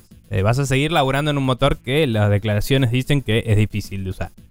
Eh, y que es propietario. Entonces, contratas a alguien, tenés que hacerle un ramp up Sí, y obvio. es un mercado muy competitivo. En cambio, si decís, bueno, miren, sale Forge y la gente va a generar contenido para nosotros gratis, esencialmente, eh, podemos poner modeladores a, a realmente ponerse a hacer armaduras y eso para los eventos, ¿no? Em, que hasta ahora no lo vienen, no, no sé si no lo están haciendo, pero es como que no están sacando ese contenido con suficiente celeridad, así que no sé qué está pasando ahí, que no salen los Battle Passes más seguidos, viste que sale uno cada un año ahora, más o menos. Es medio ridículo la, la duración de las temporadas de Halo. Eh, Pero ponele que sacan el, el Forge. Siguen laburando en la expansión rumoreada de Sí. Infinite. eh, con el motor que está. Y mientras preparan el multiplayer en Unreal. ¿Me entendés? Dudo que el single player lo vayan a portear a esta altura. No. Pero considerando que el multiplayer es free to play y que se. eh, hoy, hoy el instalador es medio el mismo, pero que lo podés separar en otro instalable literalmente separado porque es free to play y el juego, la campaña, ¿no? Sí. Entonces tranquilamente podría decir, bueno, el single player va a seguir siendo este motor y el multiplayer lo vamos a ir migrando de a poco, ¿me entendés? Se podría hacer. Sí. Eh, el tema es que para lograr que se sienta igual y que la gente que está acostumbrada de miles de horas de jugar al Halo no lo sienta distinto, es un rato de fine tuning que te la regala. Te la recontra mil regalo. Pero bueno, capaz que haces una gran tipo. Ojo, si ya la gente del otro estudio está laburando en potencialmente eso y tienen ya un Claro, modelo de movimiento y todo ese tipo de cosas más ajustadas, como que Capaz pueden agarrar. de prototipo, sí. Exactamente, pueden agarrar y tomar eso y partir de Mm. ahí para refinar lo que haga falta. En caso de que haya que, que quieras mantener diferencias o quieras refinar cosas. Por donde lo mires, es un reverendo quilombo Sí, absoluto. pero totalmente. Pero- Pero Halo necesita un cambio, Halo Infinite necesita un cambio y no se puede asegurar que este no sea el correcto. O sea, sí, eh, así que nada, yo, eh, qué sé yo, el Halo Infinite es un juego muy divertido y muy se siente muy bien y el problema sigue siendo el contenido. Así que lo que hagan que mejore el, el turnaround de contenido, buenísimo. sí. Eh, quizás la respuesta final va a ser Infinite 2 y va a ser como, ¿se acuerdan de Destiny? Bueno, pasó de nuevo, ahí está. Eh, no, no- no- hiciste un juego que está bueno pero no se puede sostener, hay que hacerlo de nuevo. Sí. Les deseo toda la suerte del mundo a la gente de 343 porque Sí. ellos solamente saben la cantidad de laburo y esfuerzo que les demandó este, intentar sacar esto por la puerta, dado que lo retrasaron dos veces y aún así este, hay mucha sí, gente que cancelar el co-op local. Sí. Y hay mucha gente diciendo, inclusive hoy en día, que deberían haberlo cancelado una tercera vez porque, Mm, bueno, no, eh, ¿para qué hablar si ya es de público conocimiento? Sí. Bueno, eh, siguiente noticia. Después de haber pasado alrededor de un año en existencia, se hace público finalmente el exploit que permite jailbreakear la PlayStation 5. Más Uno de los precisamente, uno dos. de los dos, es cierto. Mm. Más precisamente, hace 11 meses se descubrieron dos tipos de jailbreak diferentes. Uno lo realizó este, la gente de... eh, no me no acuerdo me acuerdo los nombres. cuánto Overflow, eh, que ahora estoy yendo a la página porque estaban justamente los dos listados. Eh, uno es de Fail Overflow y el otro es de Adam Newgen, que es eh, la persona que se conoce como The Flow. Eh, aparentemente do- fueron dos tipos de. Dos tipos de jailbreak diferentes, pero que esencialmente llegaban al mismo resultado. El que se aparentemente liberó al público es el de The Flow, eh, que solamente se puede realizar con el firmware de PlayStation 5 versión 4. punto algo, que es de aproximadamente hace un año. Eh, y tampoco ofrece la posibilidad de lo que se denomina como este ACE, que es este Arbitrary Code Execution, que es esencialmente la raíz de poder operar con Homebrew en una consola. Entonces, solamente se tiene capacidad de administrador y de lanzar cosas de forma de debug este, sin firmar y pues, b- bypassear una whitelist barra blacklist de software ejecutable en la consola. En realidad, o sea, esa última parte es la que no se puede hacer, la de ejecutar sin firmar. Eh, porque Vos- vos, podés. Vos podés escribir en la memoria, pero Claro. no, a esa memoria a la que escribís, si, si escribís un programa, no lo puedes ejecutar. Solo puedes escribirlo ahí. Ah, sí, ok, sí, sí, sí. O sea, eh, es limitado el acceso que tiene. Hoy está dejando hacer operaciones de escritura y lectura de la memoria, pero no puedes eh, escribir todo un programa entero y después ejecutarlo. ¿Por qué? Porque todavía no se rompió la seguridad de la, el chequeo de firmas de aplicaciones. Sí. Entonces, eh, tu aplicación trataría de verificar contra el chequeo, supongo que es local, quizás es remoto, no lo sé, de, de Sony, y te diría, no, esto no es una aplicación autorizada para correr en esta PlayStation. Em, pero sí se permitió a través de estas escrituras de memoria eh, correr comandos que ya existen en el sistema operativo para abrir el, el Lanzar el modo, debug. debug y, y poder hacer ciertas lecturas de sistema que permiten entender un poco mejor cómo está diagramado todo. Sí. que podrían dar lugar a futuros exploits. O sea, es una buena herramienta para los hackers para hacer hacks más grosos a futuro. Sí. eh, Dicho eso, eh, perdón, eh, esto depende de algo que se llama race condition, que es cuando ejecutas dos cosas en paralelo y eh, una está esperando que ocurra la otra para... O sea, una debería esperar a que ocurra la otra para funcionar y no espera, entonces se rompe. Y como depende de eso, y eso es medio arbitrario cuando sucede una primero que la otra, no funciona siempre y a veces te, te causa un hard crash que, eh, eh, que termina haciendo que se reinicie la consola y tenga todo un chequeo de, de sistema que de tarda un rato.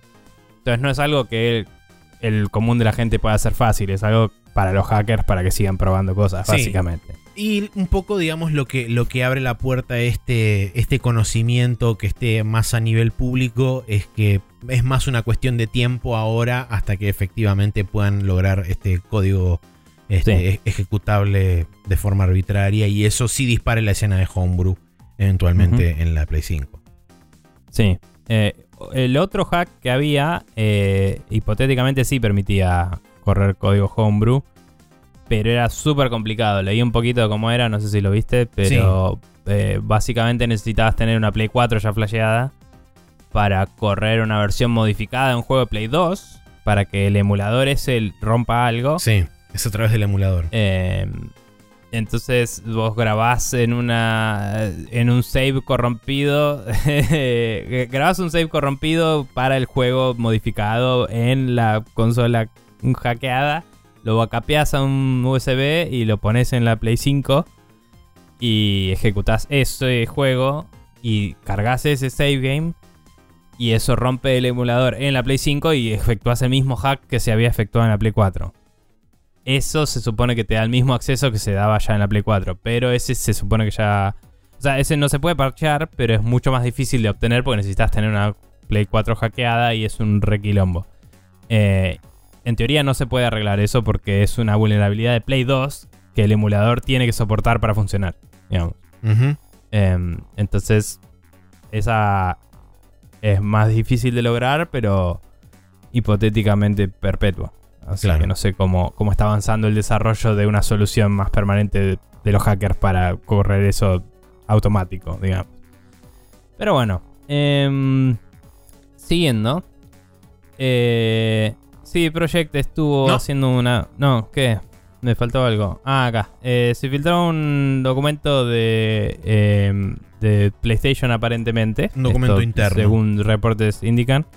Que detalla los nombres de varios proyectos. eh, nombres claves de varios proyectos que están en curso. Esto incluye, por ejemplo, em, un juego eh, Game as a Service de Horizon. em, que Guerrilla Games estaría elaborando. em, que literalmente se llama Horizon Online Game. Así. Eh, está mm, como contemplado para PC y Play 5.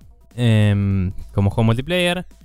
Después el, un proyecto que se llama Heartbreak, que estaría en el estudio llamado Fire Sprite, que no estoy seguro qué hicieron, honestamente, Eh, pero es un survival horror. El no sé cuánto Genie, que era el juego donde tenías un pincel y pintabas en las paredes y esas paredes después venían a la vida. Eh, era un juego re- relativamente indie de un estudio relativamente chico como es Fire Sprite. Ok, eh, que es un survival horror que viene para PC y Play 5. Eh, Sumo Digital eh, está laburando en un juego que tiene eh, el nombre Carbon para Open World, que es un Open World de- y con multiplayer también para Play 5. Eh, Sumo Digital, ¿quiénes eran? No, no me acuerdo quién es la mayoría de estos estudios. Sumo. Digital es la gente que hizo, entre otras cosas, el Little Big Planet 3, pero ahora es 100% eh, subsidiaria de Tencent, si no me equivoco. Mm. Pero laburan medio como estudio mercenario, este, haciendo ya sea ports de cosas o desarrollando en pos de eh, o- o laburando con IPs de terceros. En este caso, con, la IP, con una IP de Sony, pero que van a desarrollar ellos de forma original, pero donde asumo que Sony va a retener los derechos de licencia de la IP y toda esa movida. Está bien. Eh, después, eh, Lucid Games está laburando en uno que se llama Red Star, que dice ser de combate de vehículos. Este es el estudio que hizo el juego de autos que salió con la Play 5. Que sí, fue medio malísimo como le fue, pero bueno. El Run Run es que aparentemente este Red Star es el reboot del Twisted Metal. Sí. eh, se estaba hablando hace un tiempo que iba a suceder. Se viene una serie de tele, creo, o algo así, ya Sí. ni me acuerdo. Lo cual es medio imbécil. Eh, y nada, eh, va a salir aparentemente en 2023, se rumorea. Ese en particular. Em, después, Kojima Productions tiene un proyecto llamado Ocean, aparentemente, que es un open world para PlayStation 5. Hay rumores que dicen que es literalmente Death Stranding 2, basado en distintas cosas que se han discutido previamente. Eh, incluido un rumor de que eh, había sido postulado como exclusivo para Ouya. eh, Para Ouya. Para, no, Stadia. Estábamos hablando de la Ouya y colgué. Para Stadia, que es otra cosa fracasada totalmente distinta. Em, para Stadia y eh, los de Stadia le dijeron no gracias porque se veían venir que se cer- cerraban o algo así. Digo, porque era un juego Em, single player, ellos querían más experiencias multiplayer. Sí. y demás.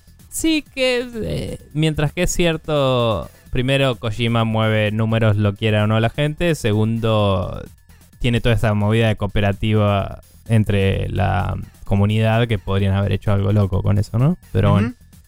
bueno.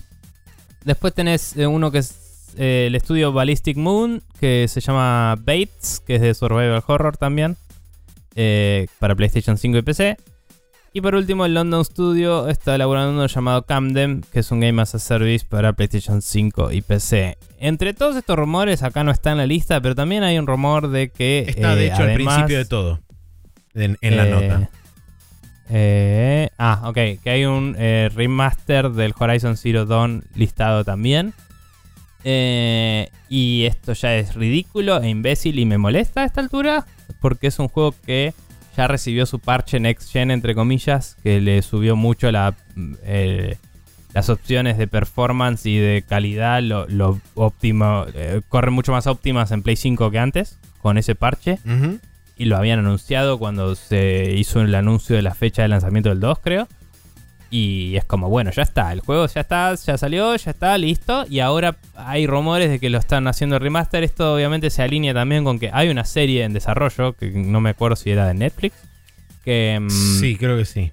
que probablemente necesitan un juego para lanzar junto con esa serie. Porque quieren capitalizar, como vamos a hablar en breve, que si Project estuvo re bien con el Cyberpunk ahora y que antes había, le había pasado con el Witcher. Están esperando algo similar, supongo. De la misma forma Eh, están esperando algo similar con The Last of Us. Es la razón por la cual existe el, Sí. el remaster de la, el remaster del del primero. 1. Em, genuinamente. No te digo que. O sea, me parece que sería perfecto repacajear el juego que ya tenés en un Blu-ray de Play 5. eh, hacer el binario de Play 5 y que sea literalmente el mismo juego con todos los parches puestos, ¿me entendés? Y que sea como la Game of the Year Edition, ¿viste? Tipo, acá lo tenés, es el, Hor- el Horizon 1 de Play 5. Y quizás es eso solo. Pero ya la sola mención del rumor es como que ya hincha las pelotas. Es como basta, Sony. O sea, no puede ser. Eh, es un poco como que no están controlando el mensaje. Todo llega por rumores y, y queda ridículo. Eh, ya, a esta altura. Em, no sé, me parece que podrían haber dicho algo al respecto de eso. Eh, Eh, sí, no, no sabemos específicamente qué es lo que va a contener. Los rumores también hablan de algún tipo de eh, retoques barra modificaciones a algunas texturas, animaciones, eh, sobre todo en lo que respecta a animaciones faciales y demás. Sí, quizás agarrar cosas del 2, digamos, y ponerlas es en el 1. esencialmente mucho de lo que teóricamente van a hacer. Eh, personalmente no me sorprende porque como ya lo dijimos, ya hay dos, eh, no Mm. solamente una, hay dos situaciones donde se ha demostrado un éxito real, donde se, gen- se genera una genuina sinergia entre dos, eh, entre la, la misma IP La en dos, en dos situaciones diferentes. Una fue, como bien mencionaste, The Witcher y la otra fue con Net Edge Runners, el anime de Cyberpunk, que trajo mucha gente a este, al juego de vuelta, ya sea de vuelta o por primera vez. Entonces me parece que lo que está buscando Sony es ya hoy en día con evidencia bastante clara de que eso existe y que es una posibilidad. eh, me da la impresión de que están planeando en capitalizar la mayor cantidad posible en eso. Y es er, eh, esencialmente es el resultado de esto. Como dijimos, la remake del Last of Us es netamente el resultado de que la serie está por salir. No sé exactamente cuándo, pero eh, muy probablemente o a fin de este año Creo o a que- principio del año que viene. No, no, no, ya en estos días creo que salía, ¿eh? Ah, ok, Estábamos bien. re pronto a eso. Entonces, Sí. más a mi favor. Eh, con Horizon probablemente hagan lo mismo. Este lanzamiento esté más o menos alineado cerca de la salida de la primera temporada de la serie, cuando sea que ocurra. Em, y es probablemente como se planeen los lanzamientos de juegos a futuro que tengan este que tengan estrategias de transmedia, como puede ser, por ejemplo, yo no me sorprendería en absoluto si en 2024 tenemos un, barra, un remake barra remaster del primer God of War de 2018, porque hay una serie de God of War también en producción, creo que de Amazon, entonces no me sorprendería, pero para nada que haya una suerte de remaster del God of War dentro de dos años cuando sea, o cuando sea que esté a punto de salir la serie.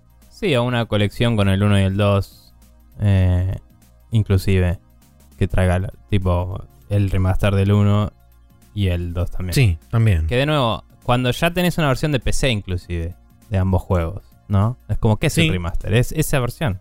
No, no hay, no sé, no, no entiendo qué ganás. Puedes optimizarlo más, puedes hacer lo que quieras, pero es como, Ganás que la No gente entiendo- que no te lo compró en, en Play 4 te pague 70 dólares, eso es lo que ganás.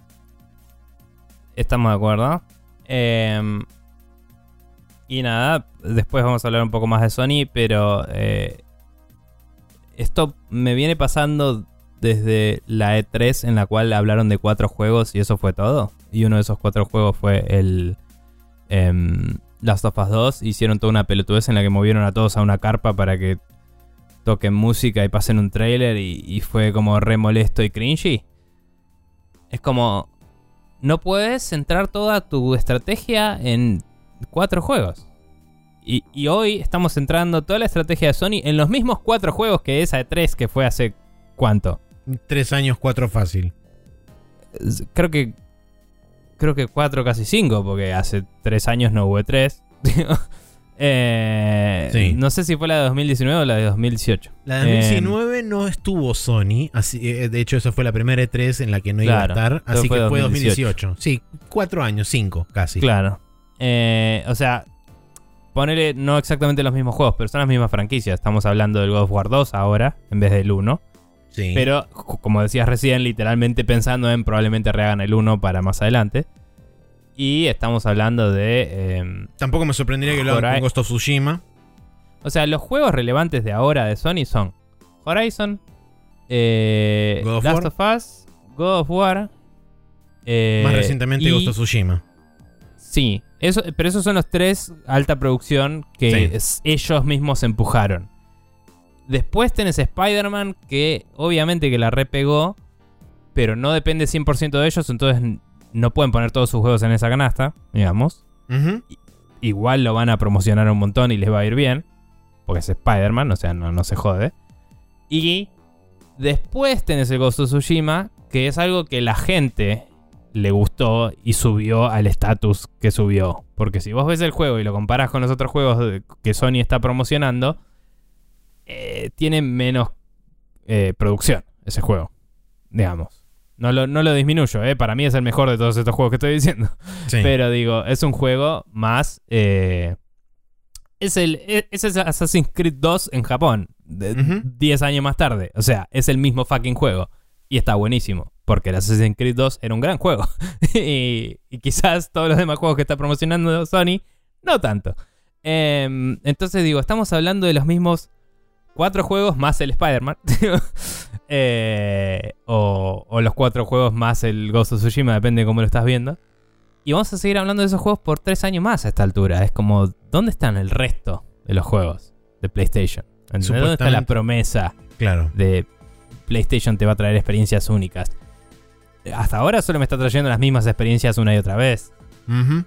Entonces, eso es lo que a mí me hincha las pelotas. Sí. Pero bueno. Sí, el contrapunto va a venir cuando lo hablemos un poco quizás Eh, en, sí. en el hot coffee más adelante. O no, Este, vamos a ver. O no, Pero- sí, tal cual. Em, Eh. Bueno, ahora sí, pasamos a la siguiente pre- eh, noticia, donde justamente vamos a hablar un poco de Cyber, de CD Projekt, que presentó su plan de desarrollo a futuro con una nueva trilogía de The Witcher, una secuela de Cyberpunk y una IP original. Eh, Y un juego más de The Witcher un- aparte fuera de la trilogía. de- Y otro más. bueno, dos juegos spin-off Sí. de, aparte de la trilogía eh, de The Witcher también. Sí. Eh, quiero hablar. Empecemos por el lo del Witcher. Sí. Em, todos estos juegos tienen nombres re locos de estrellas de. de como del nombres clave. hemisferio norte. Sí, como nombres clave. Entonces, el proyecto de la siguiente trilogía de Witcher empieza con un juego llama- eh, llamado en código Polaris. Ujú. Y se, eh, en la slide donde hablan de esto dicen que Polaris está en desarrollo, está en preproducción. Hay 150 personas involucradas en eso, lo cual es una preproducción bastante grande, pero imagino que hay mucho setup del Unreal Engine que ya dijeron que va a ser el motor, Sí. ya modelado del mundo, digamos. Es el setup de la Y- trilogía entera, tengamos en cuenta eso. Claro. Eh, y dijeron, después de la salida de Polaris, se espera que las siguientes dos secuelas salgan en los siguientes seis años. Lo cual es ambicioso, pero a mí me denota una idea de va a ser el mismo mapa que va avanzando en el tiempo en una historia larga. Es altamente probable. Entiendo yo. Y no me sorprendería. Y no me sorprendería que ese mapa se base en el del 3 iterado. ¿Me entendés? Puede ser. Y, y entonces, no sé cuánto te ahorras porque estás pasando un motor a otro y hay que hacer muchos assets de nuevo al nivel de calidad que estamos hablando ahora. Pero el Witcher 3 tuvo hace poco, está- se estuvo laburando en la versión Next Gen y toda la bola. Y, y como que hay laburo hecho en subir el estándar de los gráficos de Witcher 3, ¿no? Y si es realmente open world gigante, también vas a hacer un sacrificio en algún lado. Entonces, no sé. Eh, no me sorprendería que digan, che, ya tenemos este mundo diseñado, hagámoslo, extendamos esta región, esta región, esta región. Hagamos que a lo largo de la historia esta región vaya cambiando. Tipo, por ahí una ciudad cae ante un asedio y en el siguiente juego no está. ¿Me entendés? Sí, o están o las está hecha ruinas. repija y, y vas y es un campamento de la facción que ganó. Y puede ser una facción o la otra según que decidiste. No sé. Verán, ni idea. Pero no me sorprendería que sea un juego larguísimo dividido en tres partes, por así decirlo. Y- y que por eso el primer juego tarde mucho y los otros dos ahí te creo que pueden salir más o menos rápido. Dicho eso, eh, guardemos el proyecto Sirius para después, porque supongo que es el juego de Siri que se estaba re- eh, rumoreando porque se llama Sirius. Y tiene Puede sentido. ser, o puede y además que no. dice ser distinto, después lo hablamos. Pero el otro juego que se está hablando el dice ser, un, dice ser un Witcher bastante... eh, No me acuerdo cómo decía, pero decía un juego en la franquicia de Witcher desarrollado por una third party. Y cuando le pones nombre clave Canis Majoris, a mí me dice esto es sobre Geralt y es algún tipo de remake de un juego anterior y por eso se lo dimos a otra persona. Puede ser una remake del 1. Entonces, no me sorprendería que o agarrás el mapa que estás haciendo para el nuevo y directamente rehaces el 2 y el 3 juntos, ponele, e inclusive tal vez el 1 y le pones todo junto ahí y es un juego re gigante que ya me parecía imbécil, es demasiado. O rehaces el 1 solo. Más veo posible que hagan una remake del 1 y 2 todo junto y lo, lo, lo, lo mergen todo en un solo bloque. Yo lo vería como una especie de colección que quizás sean el 2 y el 3 como están en el momento que están y una remake del 1, puede ser. ¿Me entendés? Eh, Sobre todo porque el el- 1 transcurre el 90% en una sola ciudad. Sí, o una remake del uno solo y que lo extiendan un poco. Que hay que ver si no la cagan, ¿no? Pero. eh, nada, cuando me decís. Es un juego. es un juego en el mundo de Witcher así. Perdón. Em, a ver, ¿para qué busco directamente el slide? Porque si no, voy a seguir Sí, parafraseando y, y me pareció que lo indicaba bastante bien. Pero a mí me daba la impresión de esto es un juego posta de Witcher, ¿no? Y, pero es un third party y eso es raro. Entonces digo, para mí es un remake, porque Sí. no le das un juego nuevo en la franquicia más grande que tenés a alguien que no sos vos. ¿Lo Em, encontraste? Eh, Castle Thread. Hay un thread de Twitter que tiene todos los slides. Sí, y- está después de Project Polaris. Sí, Canis Majoris dice Story Driven Single Player. Que esto también es clave porque los nuevos casi todos tienen multiplayer y este Sí. no. Single Player Open World RPG set within the Witcher Universe. Dice.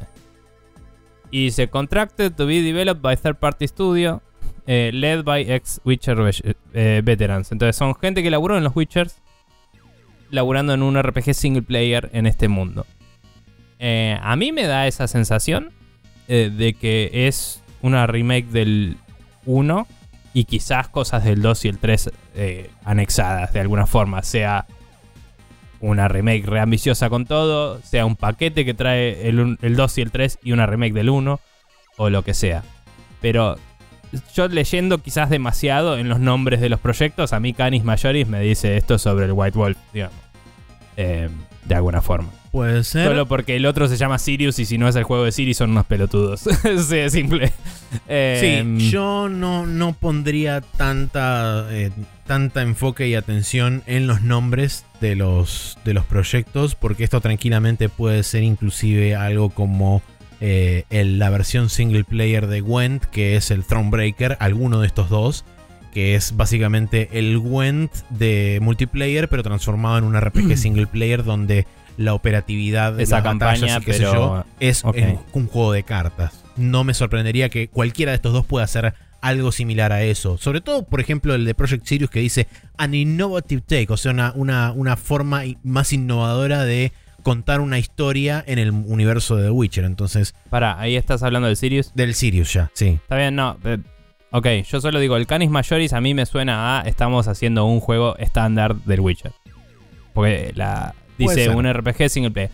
Ah, lo más loco que te puedo ver que hagan es decir, ¿sabes qué? Vamos a rehacer el 1, pero en esta movida de post-revival de los CRPGs lo vamos a hacer más parecido al Baldur's Gate y todo eso. ¿Me entendés? Ujú. Que funcionaría porque el 1 lo podía jugar en un ángulo ambas formas, eh, sí. isométrico y jugarlo más táctico si querías. Entonces, si vas full on ese lado, el 1 puede funcionar muy bien. Lo que pasa es que me parece que en alinearías, en alienarías algunos de los fanáticos del 3. Entonces tiene más sentido que lo lleves hacia el lado del 3, me parece. A mí me coparía jugar al 1 hecho más eh, CRPG y que sea algo más modeable inclusive y más abierto, ¿no? Pero bueno, what- whatever. Eso es lo que yo entiendo de esto. Ahora sí, yendo al Sirius. eh, así como dijiste, an innovative take on The Witcher series, bla, bla, bla. También dice tener multiplayer. Yo- y, y dice que va enfocado a una audiencia más abierta, más grande. Sí. Entonces yo ahí imagino que va un poco más por eh, Siri y sus amigos siendo Witchers por la vida. Entonces no sé si te digo Monster Hunter, pero algo cooperativo, que tenga una campaña cooperativa quizás. Eh, o misiones cooperativas en, una- en un juego single player, digamos, hasta cierto punto. Sí. Em, entonces ponerle que tenés una campaña single player, pero las cacerías las puedes hacer en multiplayer o algo así. La veo un poco más por ahí, que sea un juego más orientado a la acción, también porque Siri se juega como un juego de acción en el Witcher 3, con lo que te deja hacer el motor, ¿no? Pero digo, Siri es básicamente más llevada hacia el lado de... Sí, character action. Estirándola mucho un bayoneta, ponele. ¿no? Pero... Entonces digo, no me sorprendería que sea algo así, que sea como una historia un poco más, quizás eh, lineal hasta cierto punto, pero que tengas eh, misiones cooperativas de alguna forma. Puedo ver eso, puedo ver que este sea, por ejemplo, un CRPG como es el Divinity Original Sin 1 y 2, También. que tienen cooperativo de múltiples party members donde pueda jugar este de esa forma No sé si cualificaría eso de una audiencia más grande. Como lo dice el slide. Me encantaría lo que decís, ¿eh? me parece que estaría buenísimo. Pero digo, no sé si es a lo que iba este slide en particular. Eh, Sí, sí, sí, eh, válido, pero Sí. Eh, una de las cosas, una de las particularidades que también tiene este Project Sirius es que está siendo desarrollado por el estudio que compró CD Projekt hace no, des- no demasiado tiempo, que es The Molasses Flood, que desarrollaron The Sí. Fire and the Flood. Sí, Este- que es un juego que tiene. eh, desarrollaron dos juegos. Y uno. Creo que ambos tenían cosas de survival. Y uno era más de acción que el otro. Eh, y el que era de acción era co-op. Y tercera persona con combate claro. medio. ¿Qué te puedo decir? Como cualquier juego survival de hoy en día que, que vas y le das a los árboles y Claro. agarras la madera y eso, y además hay enemigos, bueno, pero visto en tercera persona. Mm. Entonces, Y capaz que No- alguna, alguno, algo de ese know-how se puede llegar a aplicar de Ah. alguna forma a este famoso Project Sirius. no creo que en el mundo del Witcher, que es en- intrínsecamente narrativo, puedas hacer mucho con survival, pero quizás sí haya, si hay mucho enfoque en las cacerías y eso, eh, o, o en el cooperativo de ese estilo, eh, recolección de recursos y eso para las pociones, para... Sí. O sea, eh, yo dije no creo que, pero quizás es literalmente Monster Hunter, pero en el mundo del Witcher, no sé. Sí, porque puede Eh, funcionar. Sí. Em, Y retrotrayéndome breve, brevísimamente, paréntesis Mm. a lo que mencionábamos antes del documento de Sony, eh, el juego que teóricamente se habla como un Games as a Service de Horizon, tranquilamente también puede ser Sí. un Monster Hunter de cazando dragones mecánicos. Sí, no lo tocamos para nada, pero cuando yo escuché esa noticia dije, ah, van a ser. No sé si Monster Hunter, pero los Planet 2 van a ser, ¿me entendés? Claro, Eh, tal cual. que era, era Monster Hunter en el espacio, bueno, esto es Monster Hunter no en, en, el, en el retro futuro. Claro. Em, pero sí, bueno, volviendo a esto, eh, nada, yo creo que va un poco por ahí. Eh, de Polaris no se me ocurre absolutamente nada más de lo que dije, que sea un mapa que evolucione entre lo- los tres juegos. Que tiene sentido también porque hacer la cantidad de assets que hicieron para el 3, para usarlos una sola vez, no tiene sentido. Eh, o sea, digo, quizás descartan todo lo del 3 y hacen otro mapa nuevo, pero digo, cuando hagan un mapa ahora, lo van a querer usar todo lo que puedan, no van a Y volver a caer en lo que ya cayeron en el 1, 2 y 3, que cada uno de esos, todo lo que hicieron, tuvieron que tirar a la mierda y empezar de nuevo, Sí. porque no les escala. Los Reinos del Norte, que es donde se desarrolla toda la novela y donde se desarrollan los tres juegos también, es este, sumamente emblemático y te diría que es este, la piedra fundamental de la franquicia. Ahí está para ellos. o no, Eh, la sí. ciudad del 1. Sí, de Entonces- hecho, Vizima es la capital de Temeria, que es el reino donde ocurre el 2 y que está dentro de toda la el- eh, buena parte del mapa donde ocurre el 3. Entonces es como Claro, están- sí, se sí, van sí. fueron expandiendo hacia afuera, digamos, desde el, el epicentro que era Bueno, Vizima. pero en el 3, ponele, no está Vizima. Entonces podrían agarrar el mapa del 3 y extenderlo para incluir Vizima. Y al hacer eso, podrían agarrar esa sección y dársela al estudio que está haciendo el remake, asumiendo que sea un remake del 1. ¿me entendés? Pueden empezar a usar inteligentemente es- esos assets para paralelizar estos procesos y que los Sí. distintos estudios vayan iterando esas cosas. Otra cosa que no mencionamos es que todos estos proyectos van a empezar a desarrollar, van a estar desarrollándose en Unreal Engine, eh, Sí, con lo cual va a haber seguramente interoperabilidad entre todos estos estudios, buena parte de estos estudios. Sí. Ahora, la duda. eh, el, hablando del proyecto secuela de Cyberpunk. ¿Sí? Sí, que es el Project Orion. Sí. Ese no está tipificado si va a ser Unreal o no. Que yo sepa. El slide no dice nada. No. pero sí, no el vi Project el dijo que evento. van a migrar como estudio Unreal Engine. Ok. Bueno. eh, hay que ver qué tan fácil les es hacer eso, pero. Porque tenían toda la fucking ciudad hecha y es un esfuerzo bastante gigante. Pero así como dijeron en Minmax, eh, digas lo que digas del Cyberpunk, eh, esa ciudad está increíblemente bien hecha. Sí. Y volviendo al mismo argumento que dije recién, es como, ya la hiciste, úsala de nuevo, ¿me entendés? Es, es el setting del juego de mesa Cyberpunk, esa ciudad. Sí. Y es como, bueno, ahora es armar sobre lo que ya hay. Entonces, es agarrar edificios que antes eran solo fachada y meter que te puedas meter adentro, poner lugares ahí. Y yo cuando esto dice, em, la, la slide dice, es la secuela de Cyberpunk 2077 que va a probar el potencial eh, y el Completo. eh, completo de la, del universo de Cyberpunk. A mí esto me dice, ¿se acuerdan del GTA Online? y, y como que va por ahí, ¿me entendés? Sí. Em, no sé si full on GTA Online, pero no me sorprendería que haya literalmente una sección entera del juego que sea enfocada al multiplayer de hacer eh, con tus amigos heists y cosas. Y no sé qué tanta microtransacción o no, pero digamos, como Game as a Service, una sección grande. Y después quizás es otra campaña single player.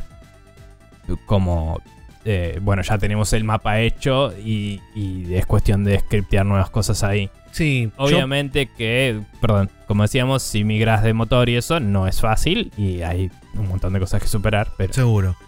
Yo lo puedo llegar a ver más como algo como lo que creo que potencialmente puede llegar a ser el próximo GTA, que me da la impresión de que va a ser más drop in, drop out de una suerte de modo perma online. Mm, Este, donde vos vas a poder switchar entre una cosa y otra. Más teniendo en cuenta que, por ejemplo, con Orion seguramente vos te puedas crear tu propio personaje como hicieron con el original. Entonces tu personaje lo vas a poder trasladar entre un, entre comillas, modo y otro. eh, y vas a estar como viviendo constantemente online y dependiendo de si vos querés interactuar con las cosas del online o no, es que haces si, te- si seguís, digamos, la- lo que sería la, la, entre comillas, campaña o eh, interactúas con todas las otras, las otras cosas online. que- pero me parece que vas a estar como una suerte de always on. Em, puede ser. No, creo que hoy en día GOG y CD Projekt están suficientemente distanciados como para no tener que atar a CD Projekt a las expectativas de no DLC, no Always Online y esas cosas que GOG promovía, digamos. Em, aunque hasta ahora CD Projekt sigue haciendo solo expansiones grandes y no DLCs pagos chiquitos. ¿no? Pero bueno, eh, ellos verán que les conviene a futuro, whatever. Eh, sí debo decir que em, lo que decís tiene sentido y además el setting de Cyberpunk se presta mucho más a eh, colaboraciones cortas entre personajes. Entonces ponele que vos venís a mi ayudarme con mi quest y te vas porque sos una persona que contraté. ¿Me empecé- ¿Me entendés? O sea, a nivel roleplaying, eh, Sí. literal. Entonces, quizás es algo más como necesito ayuda para este job y me cuesta una plata, pero su moneda un jugador. ¿Entendés? Em, eh, del de internet, digo. Eh, o- si es con amigos, capaz que lo puedo hacer gratis.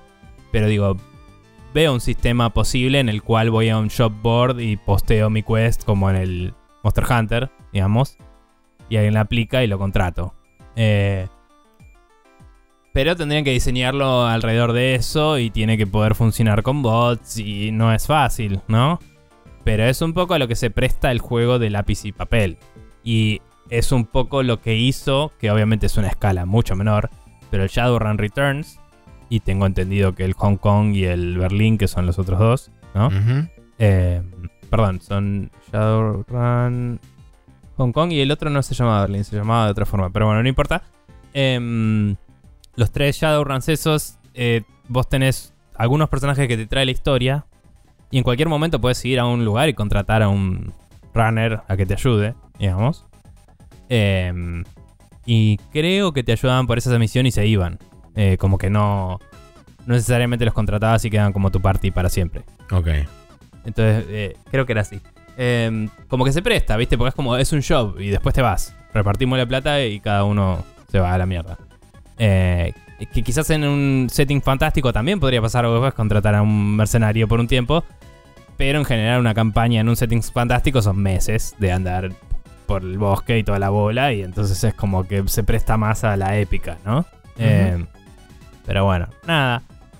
Eh, Cyberpunk no sé cuánto comentamos o no en el podcast, pero tuvo sus picos de máximos jugadores concurrentes hace poco después del anime. Volvió con toda. eh, hoy está mucho más parcheado. La gente está, no te digo contenta, pero el diálogo cambió totalmente y ahora es positivo, netamente. Sí. La gente sabe los- las cosas que pasaron, pero lo que se está hablando en internet es la gente está jugando Cyberpunk. Entonces, automáticamente, eso para la gente que aprueba proyectos y firman cosas y mira numeritos, es positivo. Y por ende, efectivamente salvaron la franquicia, voy a decir. Desde mi punto de vista, mirando cómo veo la industria, digamos, eh, como individuo.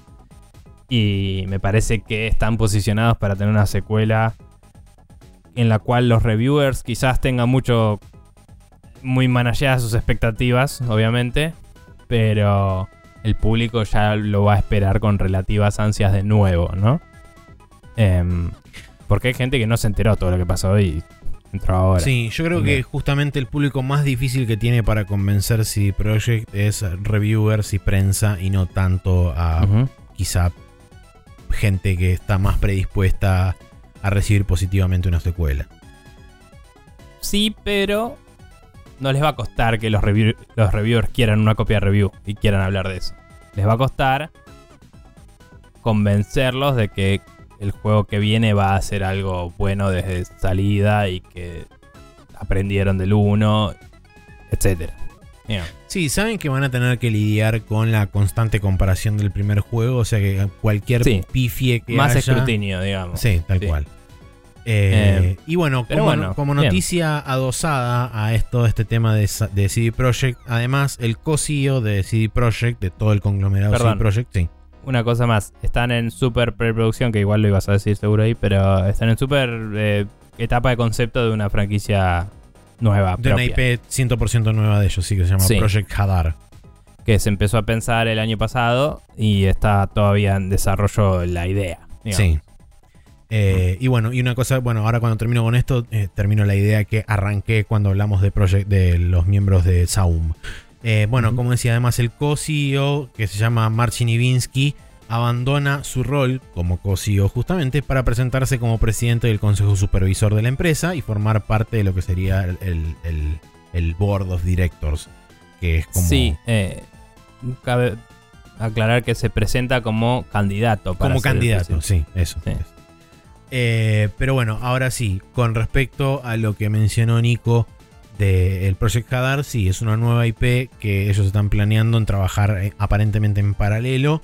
Para la gente que dice son demasiados proyectos y CD Projekt es una empresa relativamente chica, les comento que CD Projekt Red tiene alrededor de 1500 empleados hoy en día repartidos en múltiples estudios la mayoría dentro de Polonia y ahora justamente eh, con el anuncio de toda este de toda esta serie de proyectos nuevos anunciaron que parte del grupo central de desarrolladores que trabajaron en el primer Cyberpunk se van a relocalizar a Nueva York donde van a fundar CD Projekt eh, Estados Unidos CD Projekt Norteamérica y ese es el estudio que va a estar encargado de desarrollar Project Orion y acá es donde.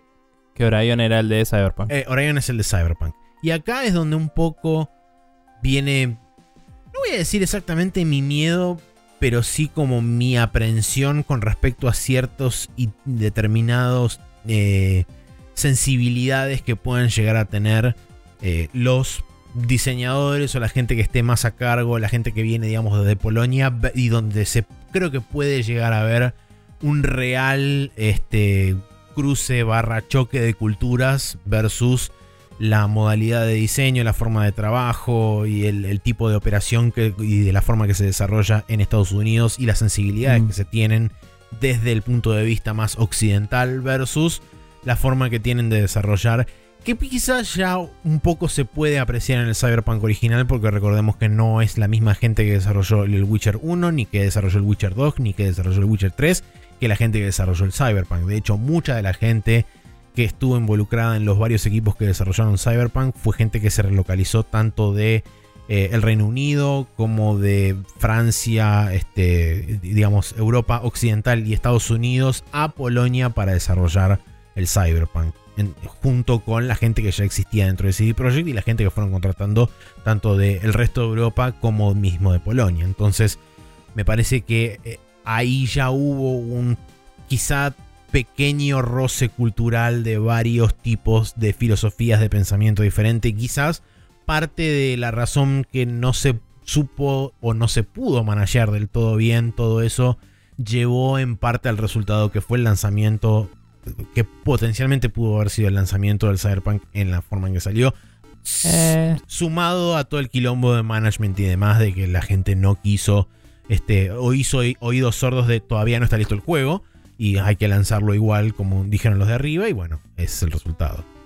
No, no quiero descalificar tu comentario, pero. eh, digamos, en el contenido del juego no noté tanto ese- que hubiera una Lo percepción de choque cultural. jugado, eh. Por eso digo, eh, no quiero descalificarlo, pero no lo jugaste, digamos. Es mi, es mi opinión viéndolo no, desde afuera. Em, sí escuché de varios yankees que eh, la forma de hablar de la gente en el cyberpunk le llama, creo que Jeff Gersman lo dijo en particular Sí. y lo escuché en algún otro lado, le llamaba la atención porque eran claramente para él europeos escribiendo yankees. Em, que lo entiendo viniendo de un yankee, pero también es como, che, todo bien, pero así te percibe todo el mundo. O sea, todo el mundo percibe a los yankees de la forma... O sea, yo como argentino veo lo, cómo los europeos lo percibieron y digo, bueno, ok, es una parodia o extrapolación válida. Eh, así como lo es el GTA, que lo exagera a pleno y está hecho en Estados Unidos, ¿no? Eh, que, también es una empresa de, en realidad de Inglaterra, el, Rockstar. Pero bueno. Eh, de cualquier forma, eh, creo que me preocuparía particularmente cómo se tratan algunos temas. No digo que se traten súper bien en el Cyberpunk o ni siquiera en el Witcher, pero digo, la casualidad eh, con la que se tratan los temas de, sexuales en los juegos de CD Projekt eh, o de Europa en general. Sí. No pasa en Estados Unidos. Ah, es un tema cultural retabú allá. Y, y realmente no te digo que me parece que si no está eso presente en tu cara todo el tiempo está mal. Pero me parece que es parte de la identidad del cyberpunk y de los juegos europeos a la vez. Y que eso eh, em, ese tipo de discursos y cosas, tipo el, poder hablar de política de cierta forma sin andar preocupándose por otro. Porque venga un compañero al laburo y te diga, ah, no, yo con vos no trabajo porque vos opinas esto y yo opino esto. Que no digo que no pase en Europa, pero digo, me parece que la gente es un poco más mente abierta y sabe que todos podemos tener nuestras opiniones, etcétera y hay menos gente con la opinión de yo tendría que salir a cagar a tiros a la gente que en Estados Unidos. Y eso también puede eh, verse reflejado dentro del juego, el tema de cómo se habla sobre determinadas posiciones políticas, ideológicas, filosóficas y demás. Claro, ponele que el escritor es de Europa y lo escribe en Europa y manda todo para Estados Unidos. Eso puede causar tensiones en gente que no esté de acuerdo, capaz. Claro. Ponele. Que no digo que, de nuevo, que no pueda causarlas en Europa. Pero digo que están mucho más acostumbrados a discursos border en Europa. De todo tipo. Y en Estados Unidos, eh, el discurso más border que vas a encontrar es crítica al gobierno. ¿Entendés? Eh, por lo general. Y. Y nada, es medio. Eso es lo que espero que no se pierda. ¿Me entendés? Porque es algo cyberpunk y el cyberpunk tiene que ser border en todos lados. Y después evaluamos qué tan de qué calidad es el discurso que produce. Que también ejecutado está ese borderismo. Pero no me gusta la idea de pensar en. ¿Dónde, ¿dónde dijiste que va a estar el estudio? En Nueva York. En Nueva York. Bueno, en Nueva York, ok. Si me decías que estaba en Texas, es tipo, bueno, ya está, cagamos. Porque sí, sí, sí. en no, el Cyberpunk hay un montón de cosas sobre gente transexual y cosas. sí, perdón, Boston, eh, un poquito más arriba, pero eh, costa este. Ok, ok, ok. Pero, digamos, eh, hay, hay, estados de Estados Unidos donde no puedes hablar sobre la existencia de los transexuales sin que alguien se ofenda, ¿me entiendes? Y es como, che, esto no es un ámbito, un ámbito próspero para un juego que debería estar reflejando los problemas de la sociedad actual exagerados a pleno. ¿Entendés? Eh, porque. Nada. Pero bueno. Nada. El Cyberpunk le costó mucho salir del pozo en el que estaba. En cierto modo, por toda la gente que no paró de ponerle garra a que salga de ese pozo, estoy contento. Sí. También es como, bueno, tampoco le tiremos flores por tirárselas evalúenlo como quieran. Yo tengo ganas de jugarlo de nuevo algún día. Ya pasé la etapa de este discurso, me he hecho las pelotas y estoy de nuevo en la etapa de ah, algún día lo voy a jugar de nuevo. Pero bueno, el Witcher 3 todavía no lo jugué de nuevo. Así que no sé cuándo voy a jugar a ese em, pero bueno, me. Eh, voy a decir que me resulta interesante ver para dónde van los proyectos de CD Projekt. Que hace un tiempo no sé si me sentía igual. Eh, qué sé yo. Eso es todo lo que puedo decir. Personalmente sigo considerando, o sea, no, no, no cambió del todo mi, mi, visión, o, mi visión no, mi... ¿Expectativa? Mi, expectativa, sí, con respecto a lo próximo que haga CD Projekt. Creo que hoy estoy en una, una posición más pasiva de esperar y ver qué onda, qué, qué ocurre con todo esto. Me interesaría que les vaya bien, sí. Me interesaría que no recontra super exploten 150 mil millones de personas también. Em, pero a la hora de, digamos, del el, fin del día y decir, bueno, ok, ¿qué, te parece los, los próximos proyectos? creo que si, se, si realmente aprendieron genuinas lecciones de lo que pasó con Cyberpunk y laburan de forma más inteligente y más humana, creo Sí. que pueden llegar a un mejor producto final en algunos casos. Creo que están siendo Que también un poquito ambi- ambiciosos en otros. Que cabe destacar que en Estados Unidos pueden en general laburar de formas menos humanas. Sí. También. Eh, eh, estoy asumiendo cosas de Polonia que no sé cómo son, pero digo, Europa en general, mucho más copada con protecciones al empleado que Estados Unidos. Sí. Eh, que bueno. estamos hablando en buena parte de Europa Occidental, no sabemos qué pasa en Europa Oriental, son bastante dos cosas diferentes. Pero bueno. Lo sé, lo sé y estamos de acuerdo, pero los valores pasan un poco más por el duda. respetar al, em- al- al trabajador en Europa que por querer pegarla y hacerte millonario, que son los valores que se promueven en Estados Unidos, Sí. eh, en la cultura. digamos. Pero bueno, eh, una cosa más Sí. eh, sobre todo esto que me hiciste acordar. Eh, el cambio, el, el- el que se vaya el CEO a otro puesto, Mm. me pregunto también si tiene que ver con la óptica de todo este asunto de Asumir todo el quilombo que fue. Eh, sí. Eh, porque nada, el chabón va a seguir siendo un accionista relativamente, mm, no sé si mayoritario, pero importante. Importante, y sí. se está postulando para un puesto de la board de directivos, etcétera. Pero no sé quién va a asumir como CEO, porque eso no estaba en la nota. Eh, creo que eran co-CEOs y como eh, se va uno de ellos dos, me parece que la- el completo del- de la carga Ah, y del el peso queda sobre el otro. Bueno, no, compre- no, no comprendo qué nivel de culpabilidad o no se le estaba atribuyendo a esta persona. No sé a nivel cultural interno si esto es positivo o no. Pero en general un cambio de leadership es eh, una de las cosas más... eh, un cambio de liderazgo de lo más visible que puedes hacer para afuera cuando después querés agitar la banderita de mira cambiamos. Sí, si otra cosa es un En- gesto. Entonces, sí, de todo, digamos. Entonces es como... No me sorprendería que también eso es- haya sido una ficha en esta jugada, digamos. Sí. Y que eh, hay que ver cómo eso puede o no alterar algunos de estos proyectos a futuro, pero... Este no era el que dijo vamos a terminar este juego sin crunch, ¿no? Eh, Creo que fue el otro, justamente. ok, bueno, no, no, ahí tenés. no estoy del todo seguro. eh, Quizás fue este chabón, pero no lo sé. Habría que buscarlo de última. A, a lo que voy es quizás es parte de la búsqueda de, de decir, che, este es un buen momento para trabajar en CD Projekt. Es decir, hace poco eh, estuvimos trabajando para arreglar los problemas que tuvimos y tuvimos un cambio en el liderazgo. ¿Me entendés? Podés ponerlo como bullet Seguro. point ahí Sí, sí, sí. y, y abrir más búsquedas o no, o retener a gente con otros argumentos, quizás. Em, pero bueno, nada, hay que ver, hay que ver qué se dice. Sí. Eh, bien. Bien. la siguiente noticia es que la Administración de la Competencia Brasilera, que en sus siglas en portugués es CADE, aprueba la adquisición de Activision Blizzard por parte de Microsoft sin reservas ni restricciones. Esto particularmente viene de un video de Jueglo donde específicamente él extiende y de- desmenuza bastante bien y de forma completa el dictamen brasilero.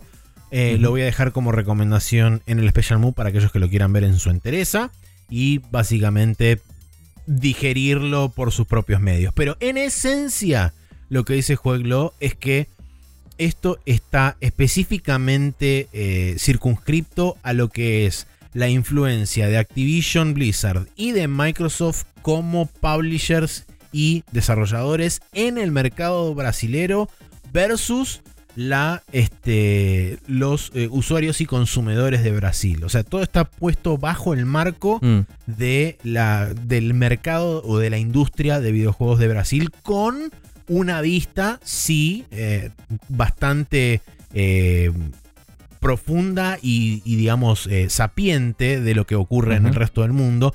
Pero, por ejemplo, una de las, una de las cosas principales que, que destaca este dictamen es que en Brasil, en los últimos cuatro años, no hubo ni un solo juego de Activision Blizzard en el top 10 de juegos más vendidos dentro de Brasil. Entonces, Claro. eso no transforma a Activision Blizzard en una, entre comillas, powerhouse o en algo que es necesario y absolutamente vital para la este, eh, para el florecimiento de la industria dentro de lo que es Brasil. Y el otro punto muy importante que hacen es que eh, hablan y dicen esas, esencialmente lo que nosotros hemos dicho un par de veces, que Nintendo, sin necesidad y sin depender de ninguna de las franquicias de Activision Blizzard, eh, y específicamente de Call of Duty, tiene hoy en día el mercado, el, el, mercado prácticamente líder en, en, muchas regiones del mundo, incluido en Brasil donde a partir de la, de la aparición de la, de la Switch, Xbox perdió este Marketplace. Claro. Em, cabe destacar igual que a pesar de que es solo un país, también es un mercado re grande Brasil. Eh, no es del tamaño de Europa o de Japón, pero es eh, considerado de la misma importancia que el resto de Latinoamérica entera, por ejemplo. Sí. O sea, es un mercado propio y autoabastecido. Y Microsoft tiene la fichita de decir un mercado importante en el mundo ya me aprobó, digamos. Y, de argumentar por qué. Eso le puede dar cosas. Jueglo lo pone, lo pone más en contexto y dice que con respecto a los mercados grandes, este es un mercado prácticamente insignificante, que es cierto. Pero lo que sí dice es que esto puede dar pie a que alguna de las otras agencias miren este dictamen y digan, no, la verdad que con respecto a la información que tenemos y podemos cotejar, digamos, de lo que es el escenario mundial y dentro de nuestra región correspondiente, que esta, esta y estas cosas son ciertas, como por ejemplo el liderazgo de Nintendo, la independencia de Nintendo de la franquicia de Activision y todo ese tipo de cosas. Aparte, como decíamos, el ente gubernamental de Brasil eh, publica todas las cosas que se dicen, entonces se pueden usar como referencia en las conversaciones. Entonces, aún si por alguna razón el Reino Unido, Europa o Estados Unidos deciden no leer nada de eso, Microsoft puede citarlas. Eh, o Sony o quien quiera puede citar las que le convenga también a ellos, ¿no? Pero digo, Microsoft obviamente va a ser el más beneficiado de cuotear cosas de un lugar donde ya lo aprobaron, ¿no? Porque si Sony va y dice, en Brasil dijeron tal cosa, Microsoft va y dice, sí, también me aprobaron, no me rompa las bolas. Pero Sí. Pero bueno, nada, es un precedente, es eh, un mercado que, como dije, quizás no es tan grande, pero sí es un mercado consolidado y propio. Eh, sí, eso sí. Entonces es considerado importante en las Américas y es, casi de la misma, del mismo nivel de decir, eh, por lo menos a nivel negocios, está a la misma escala de decir me aprobaron en toda Latinoamérica entera, ¿me entendés? Sí. Obviamente a fines prácticos no, porque toda Latinoamérica son un montón de países que tendrían que aprobarte en conjunto de alguna forma o estar de acuerdo en que un país decida por todos y que apruebe por todos. Sí, igualmente lo que una de las cosas que también mencionó Jueglo, no específicamente eh, tanto en este video, pero sí en videos anteriores, es que las regiones eh, más, eh, vamos a decirle, minoritarias o que tienen ah. menos influencia o menos peso, suelen alinearse detrás de las más importantes y suelen tomar dictámenes similares a los que toman las regiones mayores. Seguro. Entonces no sería raro que buena parte de Latinoamérica se alinee, ya sea detrás de Brasil o detrás de alguna de las tres principales, como puede ser Estados Unidos, Reino Unido, Europa o Asia inclusive, donde también esta transacción seguramente se tenga que revisar de alguna forma. Así es. Bueno, eh, una noticia cortita que me pareció relevante agregar. Normalmente esto lo dejamos para el calendario cuando corresponda, pero eh, me pareció que era un juego suficientemente importante. Eh, se anunció que el 19 de enero, justo antes de tu cumpleaños, Maxi. Sí, un día antes del lanzamiento también del Fire Emblem. También. van a salir para Nintendo Switch, Xbox, Xbox Series, Xbox One y PlayStation. Em, y Steam. Y Steam. Eh, el Persona 3 Portable y el Persona 4 Golden. Que el 4 Golden ya el 4 ya está en pero... Steam, pero el 3 sale para todo ese día. Sí. Eh, ah, así que nada, estos juegos están anunciados para el año que viene. Nosotros no sabíamos, pensábamos quizás que iba a ser más adelante. Pero no, ya al toque, en enero, salen los, salen los dos juegos de una para todas las consolas. Son juegos que están muy esperados por mucha gente, así que me pareció relevante destacarlo. Eh, y me parece bastante copado, sobre todo particularmente en la Switch porque el Persona 3 Portable literalmente está diseñado para ser portable. O sea, es Sí. como un re buen fit para la Switch. Y aunque la Switch ya está recibiendo el 5 Royal en estos días de octubre, ahora el 20 y algo. em, Sí, 21 Eh, que también sale en 4. PC y Play 4. El Perdón, y 4 Play 5. también era un juego. Un juego que siempre podría haberse dado tranquilamente en la Switch. Y creo que es un, un buen fit también. Así que nada, quería destacarlo por ahí. Eh, tenemos el calendario para esta semana. eh, que arranca con el lunes 10 de octubre. Que sale el Nine Years of Shadows. Que es un Metroidvania para Windows. El martes 11 tenemos el Aster Asterigos eh, Curse of the Stars. Em, que sale en Windows, Play 4, Play 5, Xbox One y Series. Es un juego de acción y aventura. El Kami, Kamiwaza Way of the Thief, of the Thief perdón, eh, sale para Windows, Nintendo Switch y Play 4. Es un juego de stealth y acción. El No More Heroes, el no More Heroes 3 sale para Windows, Play 4, Play 5, Xbox One y Series. Sí. eh, que es el port del de Switch para todas estas consolas. Ha- habrá que ver si le hicieron mejoras en el draw distance y eso, porque era medio duranga en la Switch, Sí. la cosa. Em, el jueves 13 tenemos el Asterix, el Asterix and Obelix eh, XXXL eh, 35 aniversario, ¿será? No sé. Em, sale, o por ahí es muy grande, XXL, XL. Claro. Claro, porque el L es 50, así que no dije nada. Sí, es XXL. XXXL. Yo ahora me estoy trastabillando con todo. eso. Eh, The Ram from Hiber- Hibernia es el subtítulo. Em, sale para Windows, Nintendo Switch, Play 4, Play 5 y Xbox Series, que es un beat'em up básicamente de Asterix, como muchos juegos clásicos de la franquicia. El de Darkest Tale sale para Windows y Xbox One, es un Metroidvania y plataformero. El Eternal Cylinder es el juego de Ace Studios, los que hicieron, eh, los de Chile que hicieron el Sino Clash y Sí. eh, el Sino Clash 2 y ese otro juego que no me sale el nombre que era medio El Metroidvania. Abyss, y el- no sé cuánto. Sí, que debería jugarlo ese porque Y tenía el mucha pinta. Deadly Tower of Monsters. Sí, que también debería jugarlo porque también tenía mucha pinta. Y el eh, Rock of Ages 1, 2 y 3. Porque hay 3 Rock of Ages. Bien. Eso. El de Eternal Cylinder sale para Play 5, Xbox Series eh, y Xbox Series. eh, y nada. Dice aventura y survival, pero es medio como escaparte de un cilindro gigante que aplasta todo. Eh, y- mientras tanto, básicamente jugar al Sport, pero no. Em, así que nada, Ok. es así. Em, después está el The Last Oricru, que sale para Windows, Play 5 y Xbox Series, que es un juego de acción y RPG. El Lost Eidolons es un juego para Windows, que es un tactical RPG. El Trifox sale para Nintendo Switch, que es de acción y aventura. Y el WRC Generations sale para Windows, Play 4, Play 5, Xbox One y Xbox Series. Y es un juego de carreras. El viernes 14 tenemos el Dragon Ball The Breakers para Windows, Nintendo Switch, Play 4 y Xbox One, que es de acción y survival. Dice, este era free to play, creo. Es totalmente posible, no recuerdo. No Eh, o sea, no sé qué tiene survival, pero no sé. no tengo idea. Em, después el NHL 23 sale para Play 4, Play 5, Xbox One y Series, eh, que es el de hockey. El PGA Tour 2K23 sale para Windows, Play 4, Play 5, Xbox One y Xbox Series, que es de golf. El Saint Cotard sale para Nintendo Switch, Play 4, Play 5, Xbox One y Series, que es de horror y aventura.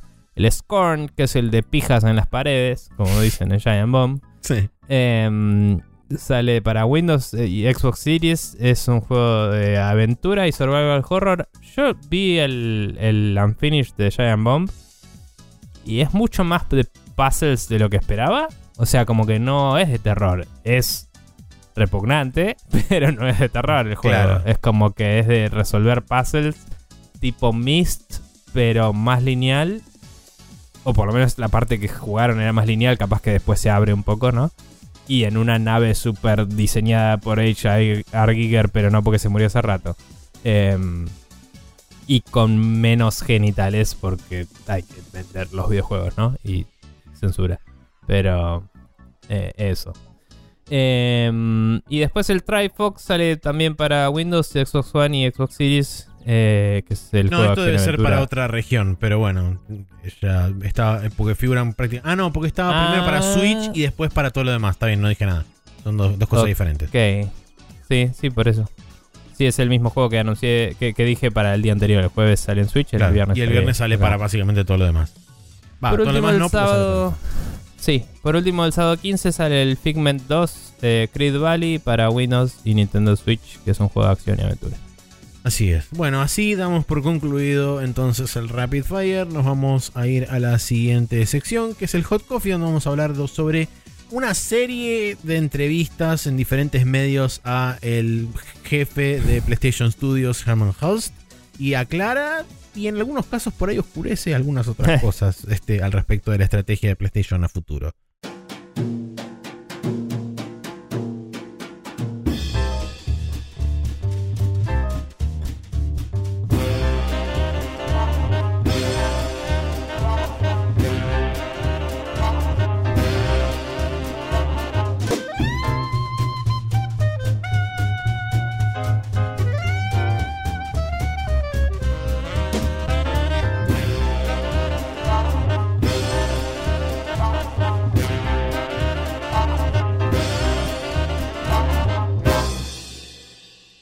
Y como dijimos antes de ir al breve corte de entre secciones, en el Hot Coffee vamos a hablar sobre una serie de entrevistas que se realizaron a través de diferentes medios con Herman Hulst, el actual presidente, capo, no sé cuál es la denominación exacta puntual que tiene, pero Creo que era de- presidente. eh, presidente de PlayStation Worldwide Studios, que es en definitiva a quien le reportan todos los estudios alrededor del mundo este, dentro de lo que es eh, PlayStation. Arrancamos por la primera que es este básicamente una suerte de confirmación de algo que todo el mundo sospechaba barra hipotetizaba al respecto de la diferencia de tiempos que iba a haber promedio entre el lanzamiento de un juego en PlayStation versus su homónimo en PC y cuál era la estrategia con respecto a los Games as a Service. Herman House dijo que ellos ven como una brecha mínima de tiempo, como mínimo un año entre el lanzamiento en PlayStation 5 o PlayStation y PC. Y con respecto a los Games as a Service, que todavía no lo tienen del- delineado de forma final, pero que su expectativa es que ocurran al mismo tiempo. Que dentro de lo que es la estrategia normal de cualquier juego este, multiplayer o Games as a Service, es lógico esperar que tengas tu eh, tu base de usuarios lo más amplia posible y estés disponible en la mayor cantidad de mercados a la vez, cosa de armar una base eh, de usuarios lo más robusta posible. Sí, eh, cabe destacar igual que califica ese comentario diciendo que sería la excepción. O sea, sería una excepción muy probable. No, no, no dice vamos a salir el No, día no, uno seguro. siempre. Por eso dice, siempre está supeditado eh, a factores. Claro, dice, yo preveo que los juegos salgan después de un año, eh, exceptuando quizás casos de eh, juegos de Games as a Service donde tiene sentido eh, salir a la, misma, a la vez en la mayor cantidad de plataformas, etc. Pero em, dentro de esto yo estaba haciendo cuentas porque eh, abajo decía un poco que había rumores de la salida de el Returnal. Returnal, sí. Em, Son rumores desde más o menos junio de este año porque se filtraron screenshots de Sí, las se opciones. estaba hablando hace mucho y los rumores ahora son que está próximo. Em, y yo estaba pensando, quizás es muy pronto, pero ponele que saliera a fin de mes para Halloween, porque es un juego que ponele que da miedito, por decir algo, ya sería un año y medio. Desde que salió originalmente, lo busqué, era abril del año Sí, abril del año pasado. pasado, eh, que es eh, abril es el cuarto mes, eh, y estamos a El em, décimo. El décimo es un año, seis meses, literal. Em, quizás lo aplacen un poquito más, pero es como que si quisieras que sea un factor en las ventas de fin de año, lo tenés que ir lanzando por ahora, digamos, octubre o muy principio de noviembre, para que esté em, presente en las conversaciones de eh, el Black Friday y toda la bola. Dicho eso, PC es un mundo particularmente digital y puedes apretar el botón y sacarlo de golpe, no necesitas todo un ciclo de distribución y de hype Mm. en los lugares. Entonces, si vos te aseguras que tus partners, sea Steam, sea Epic, van a poner el cover de su store con tu juego, podés medio sacarlo de sorpresa, si querés, y lograr un efecto similar, ¿no? Eh, igual estoy hipotetizando, pero digo, podría salir tan pronto como fin de este mes y ya estamos hablando de un año y medio. Sí, sí. Personalmente esto me suena a que la estrategia, como, como dice bien este Herman Holst, eh, más de un año, no más de dos años. O sea, para mí la, la expectativa que ellos van a querer manejar es que sea entre uno y dos años. El lanzamiento como dos años como ventana por ahí máxima. eh, y que operen dentro del año y medio. Año y medio, un poco más, o año y medio, un Mm. poquito menos, dependiendo del tipo de juego. Por ejemplo, hay juegos que ya están fuera de esa ventana, como por ejemplo todos los juegos de lanzamiento de Play 5, los dos juegos de lanzamiento de Play 5. El Demon Mm. Souls y alguno que otro más. Eh, Bueno, pero ponele. También vería que ciertos juegos, por ser más as a service o más largos o lo que sea. no, estaba hablando O- de las experiencias single player, bla, bla, bla, puntuales. Sí, sí, sí. Eh, ok, bueno. Es cierto que as a service suele implicar multiplayer, pero quiero decir, juegos que tienen contenido que se va expandiendo. Aunque sean single player. O procedurales y que tengan una comunidad fuerte y que la conversación siga. O en el caso del God of War, que tiene una secuela próxima a salir. Que el God of War ya salió en PC, pero digo, un ejemplo, ¿no? Eh, quizás esos juegos pueden vivir un rato más solo en PlayStation porque la conversación se mantiene y la gente de a poquito los va comprando. ¿Me entendés? Entonces, no sé qué tan bien está vendiendo el Demon Souls. Pero todos los Souls tienen una comunidad que los juega por mucho tiempo después de que salieron. Entonces, quizás, si miro los números, eso está vendiendo de a poco todo el tiempo y no hay un apuro por sacarlo en PC, por decir algo. ¿Me entendés? Entonces, no sé si diría que. eh, Estoy de acuerdo que en menos de dos años tiene sentido para que sea relevante el juego y no me saques muy tarde un juego en PC, porque se devalúa con el tiempo, obviamente. Pero también digo, quizás existan juegos que vale la pena para Sony decir, ¿sabes qué? Lo voy a frenar un rato más porque me viene rindiendo bien el PlayStation. Y quiero que siga siendo un factor en la compra de la consola. ¿Entendés? Sí. Eh, así que nada, veremos. Em, ¿Qué sé yo? El Gran Turismo, por ejemplo, es un tema si quisieran sacarlo en PC porque las licencias las van a tener que renegociar casi seguro. Es lo Pero quizás dicen, bueno, ¿sabes qué? Voy a esperar a que se venzan las licencias para renegociarlas de una y saco la versión de PC y lo puedo seguir manteniendo en PlayStation. ¿Entendés? Y es un juego que sale 5 años más tarde, una versión súper de lujo por decir algo. Eh, pero bueno, whatever. Em, si querés, seguimos con la siguiente. Sí, pasamos a la siguiente. Eh, bien. Básicamente una confirmación de parte de, de Herman Holtz de que no van a estar dejando de lado los juegos single player. Esto ya lo hemos hablado igual, no es nada nuevo. Sí. Em, Es más pero que una sí, confirmación.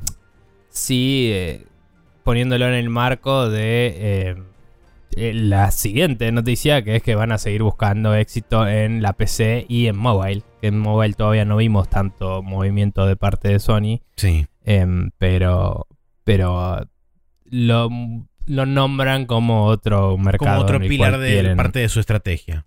Sí.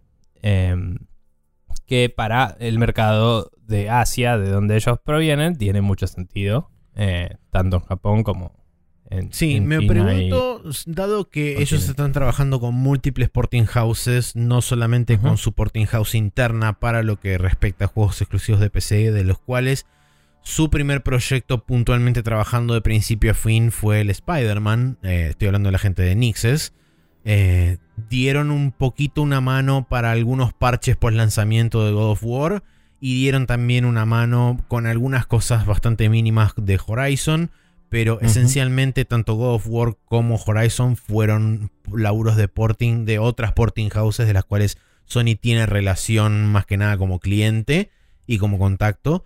Eh, pero me pregunto si buscarán expandir con múltiples estudios de porting, eh, traerlos bajo su, este, su umbrella de, de estudios, como hicieron con Nixes, o seguirán trabajando en esa forma más, este, más distendida con, con alguna relación y quizás algún tipo de inversión minoritaria, como puede ser, por ejemplo, eh, en Iron Galaxy, que son los que están trabajando en el porting del Uncharted 4 y el, el- el Legacy of the, toda la colección de Legacy of Thieves, o con la gente de, creo que se llamaba Jetpack, que, era, que fueron los que hicieron el port del God of War y que además ahora estaban trabajando con Sony eh, en un... Ah, eso, estaban trabajando con Sony en el supuestamente rumoreado este, Horizon Multiplayer Games as a Service. Sí. Sí, sí, no, no tengo mucha opinión ahí para opinar al respecto. Em, Pero cómo, o sea, específicamente con cómo vos crees que se pueden relacionar con eh, estas inversiones de las que hablan. ¿Considerás que pueden ser directamente adquisiciones o simplemente inversiones minoritarias de- en acciones y- o brindar más recursos y demás para poder tener, digamos, como una comunicación más viable y brindarles Mm. cada vez más proyectos de porting en el caso de, o más este, desarrollos y prestarles IPs a estudios más externos y no comprar, en, por Mm. ejemplo, en el caso mobile? no, no vengo llevando la cuenta, pero este año se había dicho cuánta plata exacta tenían destinada a adquisiciones y mergers. Les que creo que eran como quedaban- 17 billones para todo Sony. para así? todo Sony, de los cuales 3.5 habían ido a parar a la compra de Bungie. Bueno, eh, que yo sepa, otras áreas de Sony no están haciendo estos movimientos. Probablemente lo están enfocando en su mayoría a gaming porque es la que más les rinde, obviamente. Eh, yo creo que necesitan más estudios de soporte para poder acelerar la salida de sus juegos fuera del porteo en sí. Que estamos de acuerdo de que si quieren que la PC sea un, un lugar donde hacer el double dipping, tiene sentido, ¿no? Pero me parece que necesitan más estudios de soporte propios para abaratar costos de producción, de no contratar a terceros, sino que esté todo más in-house, digamos. Claro. Eh, y de mm, acelerar el desarrollo en- teniendo gente capacitada en sus propios motores y eso, que usan motores bastante custom ellos. Em, asumiendo que sigan bajo esa ideología, ¿no? Pero bueno. Eh, para acelerar la frecuencia de salida de los juegos, porque ya lo hablamos antes, o sea, son los cinco juegos que había y, y- y siguen siendo esos cinco juegos y sus secuelas por todo el futuro previsto. O sea, no, no sabemos nada más de Sony que no sean estos cinco juegos y es lo que a mí ya me tiene las pelotas llenas. Pero si quieren sacar cosas más rápido, necesitan más estudios de soporte. O migrar a Unreal y poder contratar a quien se le cruce por la calle, porque en la industria, entre comillas, todos saben Unreal, ¿no? Em, que no es tan así, pero bueno. Em, entonces sí, yo veo que, como decís, quizás más porting houses y eso puede ser porque también son estudios de soporte Además de porting houses, digamos, saben desarrollar para PC y consolas. Em, sobre mobile no sé qué tipo de inversiones o no harían. Yo creo que tiene sentido que compren algunos estudios o publishers mobile. Em, pero no sabemos todavía cuál es el enfoque. Si van a ser juegos mobile ah, que son como dentro de las franquicias que ellos tienen, cosas secundarias. Si van a ser adaptaciones de sus historias a juegos mobile, si van a ser historias de personajes secundarios en esos mundos, si van a ser juegos de management, tipo voy a tener un survival management simulator en el mundo de Last of Us, o voy a tener una aventura gráfica, ¿me entendés? O sea, en ese mismo mundo puedes hacer distintas cosas Seguro. si querés. Puedes tener algo de más tipo el This War of, This War of Mine, en el cual sos un chabón que va y se caga tiros y todo y agarra cosas y saquea para mantener a su familia o a su grupo de personas. O puede ser visto desde arriba y que sea un management sim, digamos. Em, y, y después está el enfoque de eh, quizás mobile para ellos es cloud gaming y es otra conversación totalmente distinta. y Seguro, estás contratando gente que tiene otra expertise y, y manejando Tal cual. otro tipo de interacción. Así que nada, no, no te sé decir cómo sería en el caso de mobile. Pero sí estoy de acuerdo que necesitan más estudios de soporte. Bien. propios. Y la última noticia es un poco relacionada con la reciente inversión que hicieron en conjunto con Tencent en From Software. Específicamente dijo Harmon House que esto puede llegar a estado a este, lo que tiene que ver con derechos para películas o series de televisión basados en la franquicia. Este, especialmente medio que como lo fraseó, dijo no hay que descartarlo. No, sí, no hay que descartarlo, es verdad. Dijo, "Ah, hay que contemplar que lo principal siempre es en estos tratos la parte de gaming, pero existe la posibilidad de eh, Expandir hacer algo- de la IP. hacer algo con PlayStation Production, se llamaba el estudio. Eh, Eh, creo que sí. eh, nada, el estudio de producción que está haciendo la serie de Last of Us y las otras series que están haciendo. Ellos tienen una división que es sobre eso y dijo, no descartamos hacer algo con eso Sí. a futuro. Algo que no me acordaba, que esto la noticia lo destaca bien, es que hay una película de Gran Turismo que, se está, que está en producción. Así que no sería raro que el relanzamiento. Documental, ¿no? Eh, Mm. No sé si documental o película, pero hay algo, Ok. eh, digamos, en, en fílmico que se está haciendo con Gran Turismo. Y digo, no sería Sí. extraño que busquen alinear, en el caso de existir, la de- como se mencionó en el GeForce League, la versión de PC de Gran Turismo 7, que busquen alinearla con la salida o alrededor de la ventana de salida de esta película barra lo que termine siendo. Mm. Sí, sí, puede ser. Em, no sé si una... No sé si es el tipo de género que se va a ver particularmente beneficiado por un boost de... De eso. O sea, a menos que hagas literalmente un documental y que el documental sea tanto sobre el fanatismo de los autos como de el juego. No sé si es el tipo de género en el cual te va a servir de publicidad para el juego. Sí, eso es, eso es cierto. Eh, pero. No descartaría que Sony lo intente igual. No, obvio, sí, seguro. Pero mm, digo. Creo que Gran Turismo está suficientemente up its own ass para hacer un documental sobre la franquicia. Y que quien lo ve y le gusta, eso venda el juego. Si no es eso, no lo veo, digamos. Porque si haces una historia dramática en- de carreras y la llamás Gran Turismo, con alguna estrella re loca, mm, eso no te va a garantizar que gente te compre un juego de simulación de carreras. ¿Me entendés? Quizás Mm. haría que te compren un juego de arcade de carreras, como hubo tantos juegos que vendieron porque decían Need for Speed. eh, el título Need for Speed alude a eso ya de por sí, pero eh, si no, las cosas que eran sobre eh, esta franquicia de carreras de películas. Ah, Fast and este, Furious. y. O, o nombres similares, ¿no? Que aludan a ese tipo de pochoclismo carrerátil. Eh, pero Gran Turismo tiene como ese. Ese. Je ne sais quoi de. De. mm, snobness que tenés que apelar a. Al freak de los autos, ¿no? Eh, a los car perverts, como diría Jeff Grab. Eh, Claro.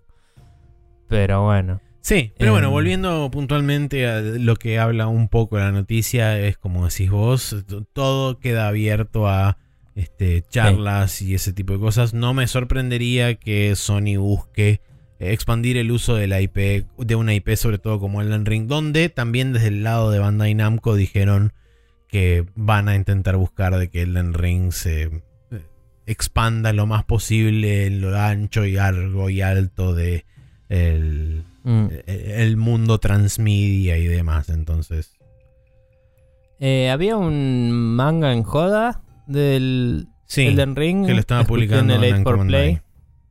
Sí. Y. mm, no sé qué podría hacerse si no fuera algo más tipo. ovas de anime sueltos, ponele de historias que pasaron en el mundo del Elden Ring. Eh, o como muchísimo una miniserie de pocos capítulos, digamos. Pueden no contar el pasado del Ring. Claro, a eso me refiero. Pero di- digo ovas por decir algo más antológico, ¿no? O sea, si querés respetar el material en lo más mínimo, que no necesariamente es la intención de Sony, pero bueno.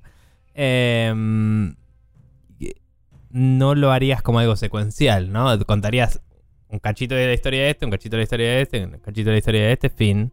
Y sería más como el Silmarillion del Señor de los Anillos, ¿no? Que te cuenta un montón de cosas sueltas que te prepopulan este mundo. Sí. En el cual después pasa lo que en este caso jugaste. ¿no? Exacto. Eh, eh, eso ponele que te lo veo, pero si no, la veo más probable que vayan con algo de Bloodborne. Ponele que es más de ellos. Eh, entre comillas, porque es una franquicia exclusiva de Sony. La IP es de ellos. Em, y podrían jugar un poco más con. eh, eh, más allá de que obviamente no vas a lograr el feel del juego ni a palos, pero si, digo, si haces una serie live action o algo así, es mucho más lograble un ambiente londinense victoriano y, y Y sí. CGI de hombres lobo que ya está hecho y probadísimo que y, bichos de ese estilo o bichos recósmicos, no sé por qué dije hombres lobo, hay algunos, sí, eh, empieza con un hombre lobo el juego, está bien. Pero digo, bichos así medio cósmicos que son medio deformes y que no te preocupa tanto que sean súper fotorrealistas. Que quizás una épica súper gigante que si no le pones toda la plata que le está poniendo Amazon a del Señor, de Señor de los Anillos que apenas la gente le está interesando, no vas a llegar a ningún lado, digamos. Eh, pero la veo más posible Bloodborne ahí. Eh, Eh, puede ser. pero bueno. eh, de. Que quizás lo vería anecdóticamente para ver qué carajo están haciendo. Pero no significa que me interese en lo más mínimo que eso suceda. Es lo que supongo que haría si fuera Sony, digamos. Si me dicen tenés que hacer algo con esto y, y tenés el permiso de hacerlo, es como, bueno, vamos a usar este. Porque los demás suenan, suenan muy difíciles de hacer, básicamente. Bien. Pero bueno, ¿cuál es este tu opinión en general sobre estas aclaraciones barra eh, opiniones de Herman Hulst eh, con respecto en general a la estrategia de Sony? Em, vamos a decirlo así. Hace años no sabíamos qué carajo estaba haciendo Sony. Sí, Hoy creo que sé lo que está haciendo Sony y me sigue preocupando. Porque, como dije dos veces en este podcast, no entiendo cómo enfocarse en cinco juegos es una buena estrategia en lo más mínimo. Y el mensaje que siguen dando sigue siendo: nuestros juegos son re boutique y no los conseguís en ningún otro lado y son re exclusivos y aguante todo. Y. mm, Y es como, ok, lindo, buenísimo. Pero ¿cuáles ¿Dónde son? está la variedad? Son los mismos cinco de hace siete años, no sé, seis años, no sé, no estoy contando, pero un montón de años. Eh, bueno, la- hoy justo dijimos 2018, así que serían 4 Seis barra años. 5. Eh, sí, cinco. Conté para el orto. Mal. Eh, cualquiera. Eh, o sea, estoy, estaba diciendo, bueno, estaban en desarrollo desde todo ese tiempo, ¿no? Pero Eso sí. sí. Em, para el público, digamos que desde el 2018 hasta ahora no hay otra cosa en la conversación, básicamente. Y eso me parece que los encasilló en un lugar en el cual tienen una imagen medio armada que es difícil salirse de eso sin que alguien te hinche las pelotas y que a la vez deja un montón de huecos en tu imagen que no se sabe qué harías con algo de tal género o de tal otro, ¿me entendés? Y es como que eh, te hace incierto decir qué cosas puedo probar en este espacio. Eh, me parece que no tiene mucho lugar para experimentar, digamos. Eh, Sí. como que se encasillaron en una que lo dijimos hace mucho, ¿no? O sea, al hacer ese redoble de creemos en generaciones y eh, nuestros juegos son así, qué sé yo, y no vas a conseguir esto en ningún otro lado, es como, bueno, entonces tenés que probarte para siempre ante mí, ¿me entendés? Mientras que Microsoft puede, más allá de que tiene plata, que es el factor determinante de la mayoría de las cosas que hace, eh, Microsoft puede mandarse una recontra cagada con un juego y decir, bueno, tengo 23 estudios más haciendo distintas cosas, ¿me entendés? Y son en su mayoría distintas cosas, no son todas. Sí. O sea, está bien, tiene 5 estudios que antes eran Black Isle y hacen el mismo tipo de juegos, ponele, ¿no? Sí.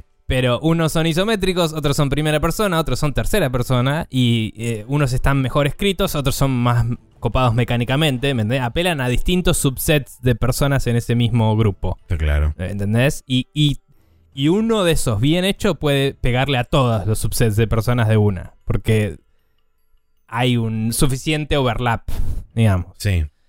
Eh, Y está bien, solo tienen el Forza, no tienen ningún otro juego de carreras propio buenísimo. Pero si la cagan con el Forza, tienen otros juegos.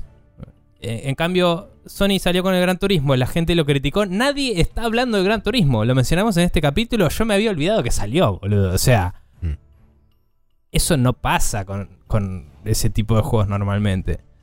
Y no, no te recuperas de esa. Porque no es que, ah, no, no te preocupes, tienen el Drive Club. Es tipo, no, claramente que no. Eh, entonces, nada, me parece que no tienen backup para sus heavy hitters y eso los tiene atados de las pelotas. Y no, esto no me está. Esto solo es un redoble de apuesta. Es tipo, vamos a seguir exprimiendo lo que ya tenemos. Y yo estoy esperando, ¿dónde está el salvavidas? ¿Dónde está la alternativa a lo que ya tenemos? Eh, creo que ellos ven el salvavidas como los bienes a service. Eh, lo entiendo. Y lo banco en el sentido eh, empresarial 100% de la discusión.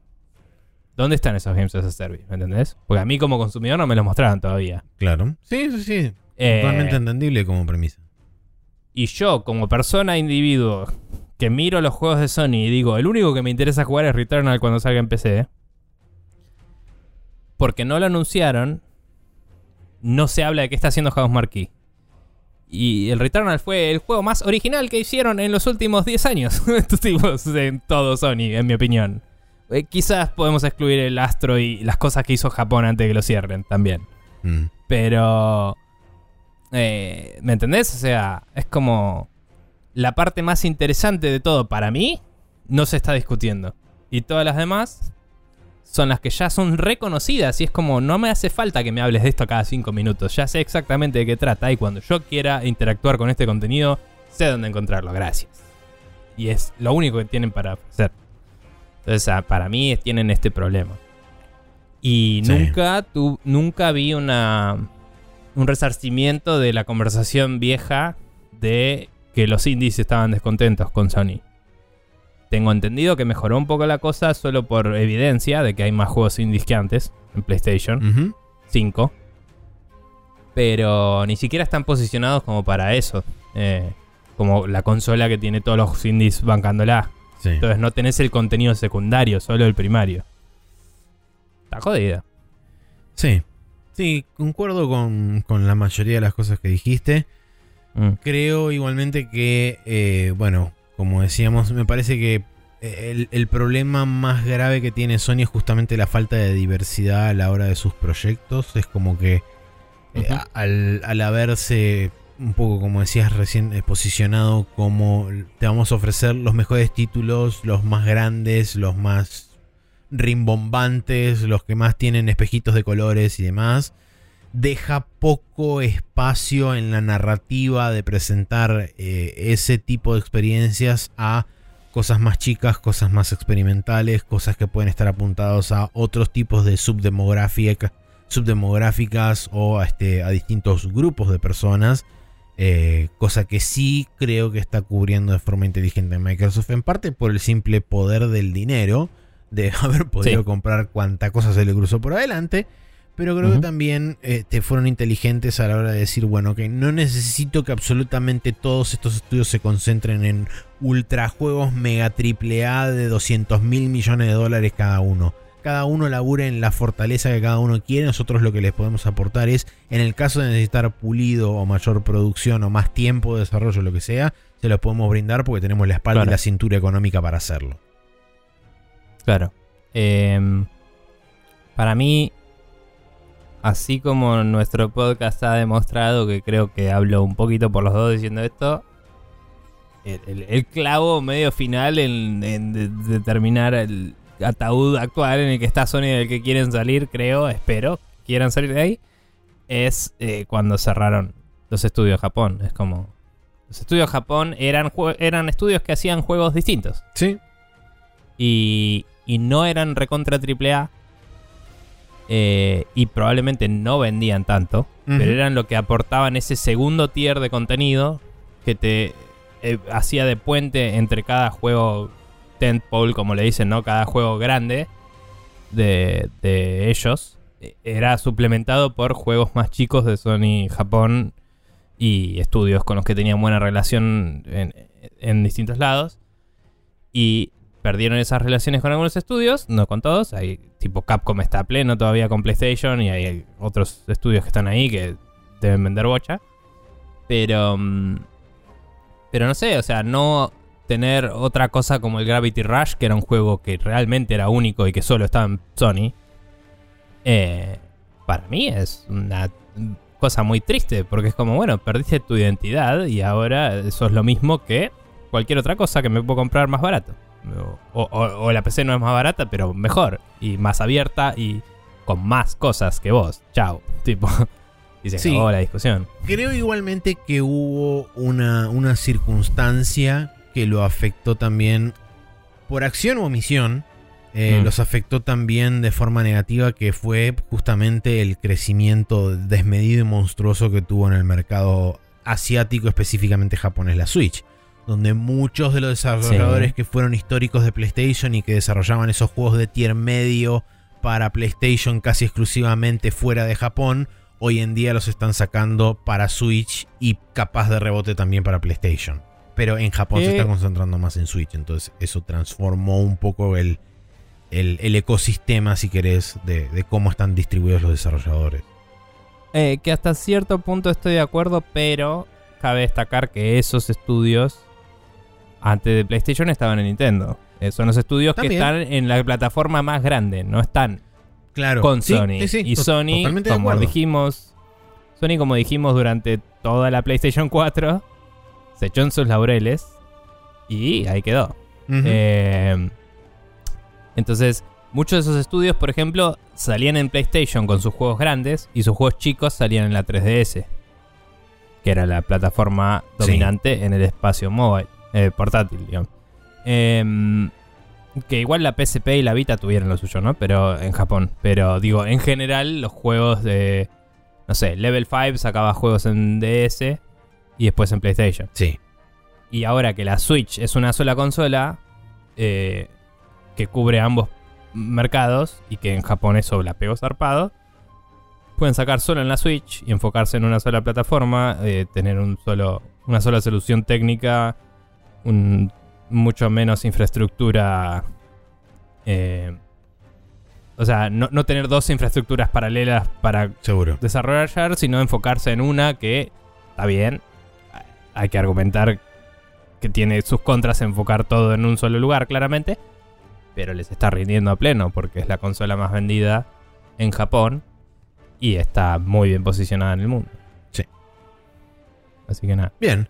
Eh, Bueno, bien. así damos entonces por concluido este eh, manoseo de la estrategia de Sony y este, vamos a ver qué Mm. resulta de todo esto de acá a los próximos años. Pero si quieren mandarnos, eh, comunicarse con nosotros de alguna forma para charlar, ya sea sobre lo que charlamos recién en el Hot Coffee o para cualquiera de las noticias que hemos hablado en el Rapid Fire, o para contarnos inclusive qué estuvieron jugando, o si nos quieren mandar una pregunta que no tenga conexión con nada en particular de lo que hablamos, ¿a dónde la pueden enviar? Bien. em, preguntas, como dijimos antes, está sprechonews.com barra preguntas. Eh, si quieren nos pueden mandar preguntas ahí, las contestamos en el capítulo. Eh, si quieren mandarnos tema de conversación o quieren opinar sobre esto para que lo leamos en el momento, eh, nos pueden escribir en eh, Twitter, en arroba sprechonews, en Instagram, en instagram.com barra sprechonews, donde me estoy olvidando bastante seguido de postear cosas, pero voy a tratar de darle bola de nuevo.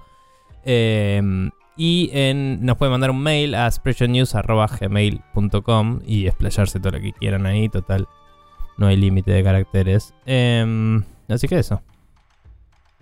Bien. Muy bien, perfecto. Así entonces damos por concluido este Hot Coffee. Nos vamos a ir a la última sección de este programa que como casi siempre es el Special Move.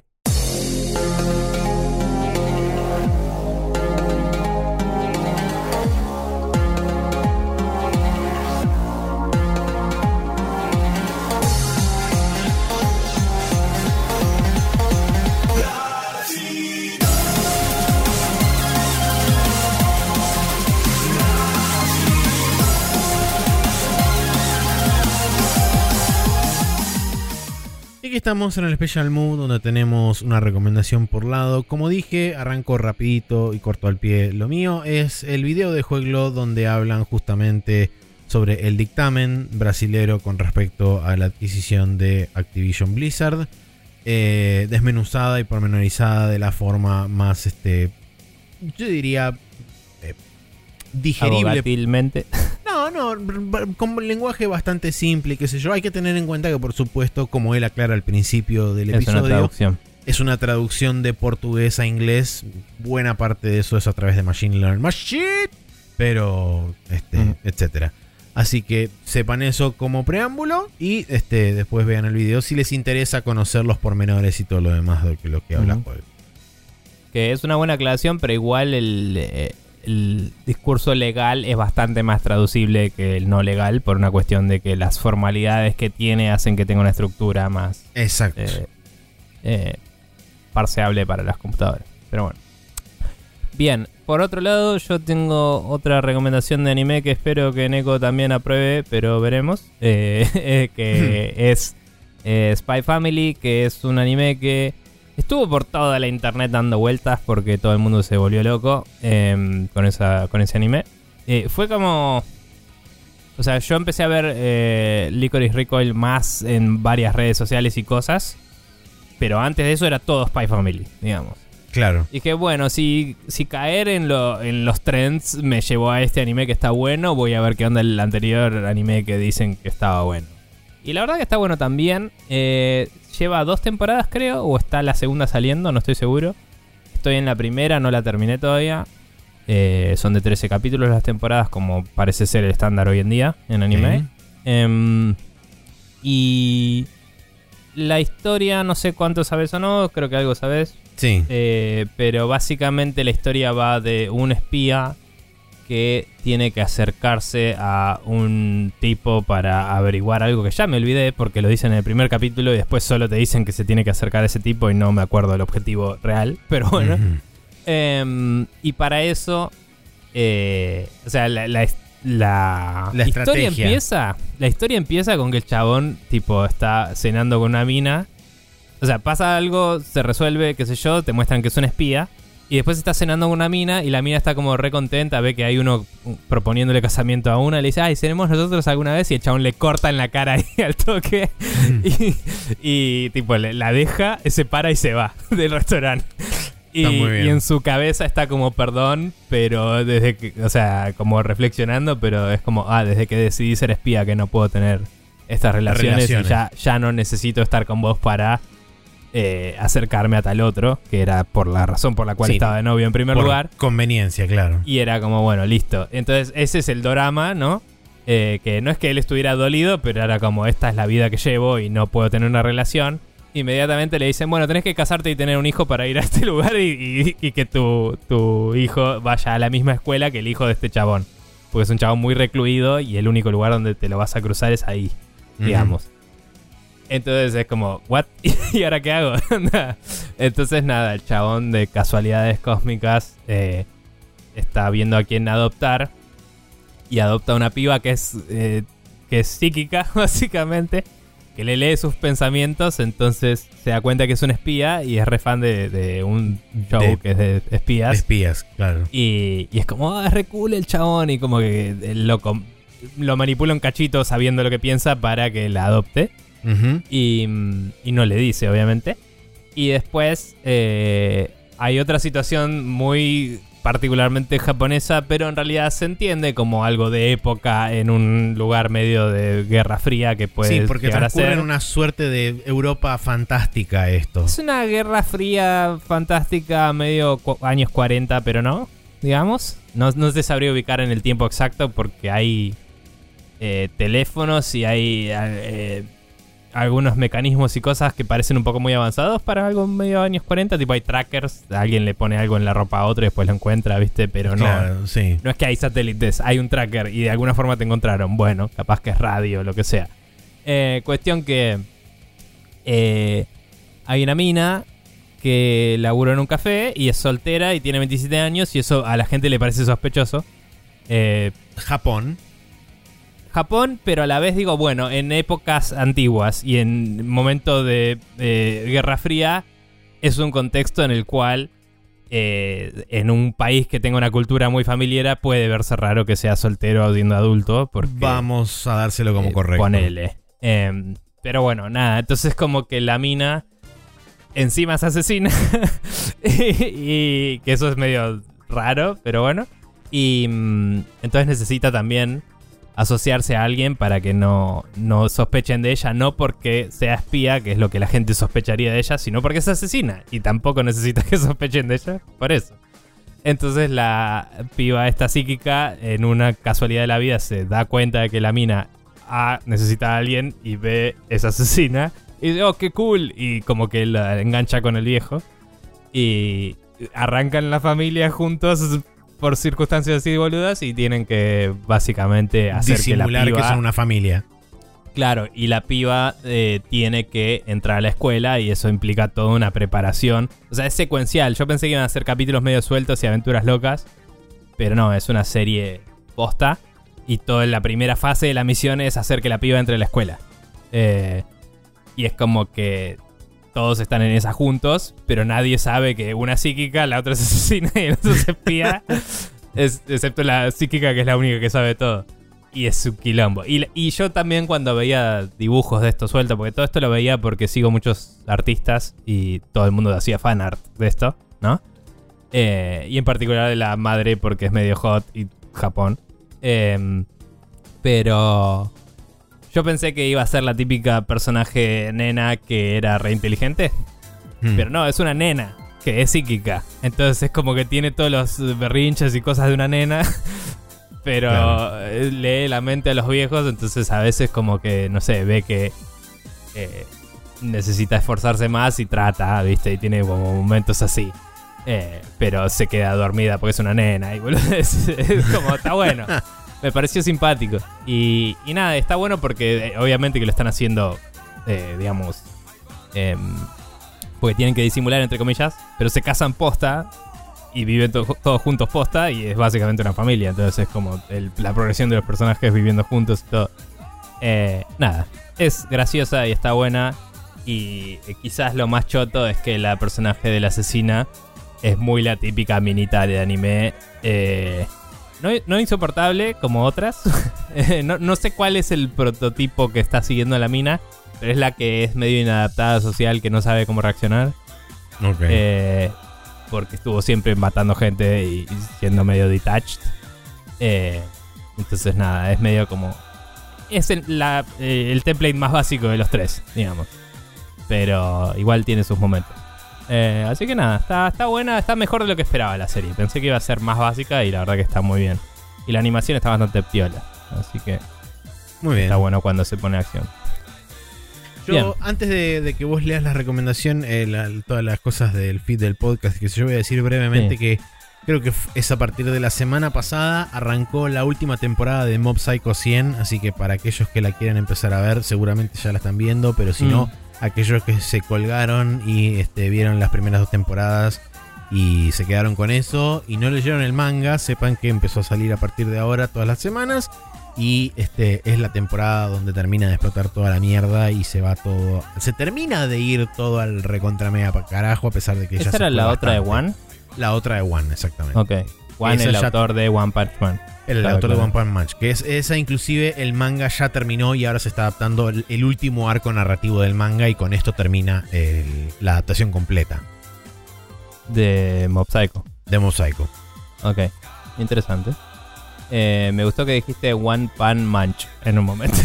Pero Así que con esa nota me parece que vamos cerrando, Maxi. Sí. Eh, la gente nos puede escribir eh, a donde dijimos antes. Pero si quiere suscribirse, lo tiene que hacer en, eh, por ejemplo, en Apple Podcast, en Google Play Podcast, en iHeartRadio, en iVoox o en eh, Podcast Addict o en eh, lo que sea.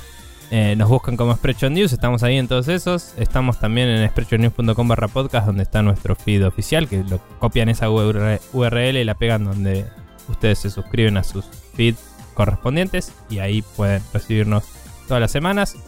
Nuestros capítulos están hosteados en archive.org. Eh, me faltó decir Spotify que estamos a veces, casi siempre en realidad, pero a veces Spotify se tarulea y dejamos de salir ahí por alguna razón. Em, y nada, suscríbanse y r- háganos review cuando quieran eh, de la cantidad de estrellas o whatevers que quieran y digan su opinión en esta total. Para eso estamos. Em, así que eso es todo de mi parte. Podemos ir cerrando por mí. Sí, nos despedimos hasta la semana que viene, eh, donde habrá más seguramente jueguitos que jugamos, noticias que hablamos y este otro largo etcétera que corresponda o no, dependiendo de la semana que ocurra en la industria del videogame y sus este, overlordos y este, overlordas correspondientes. Sí.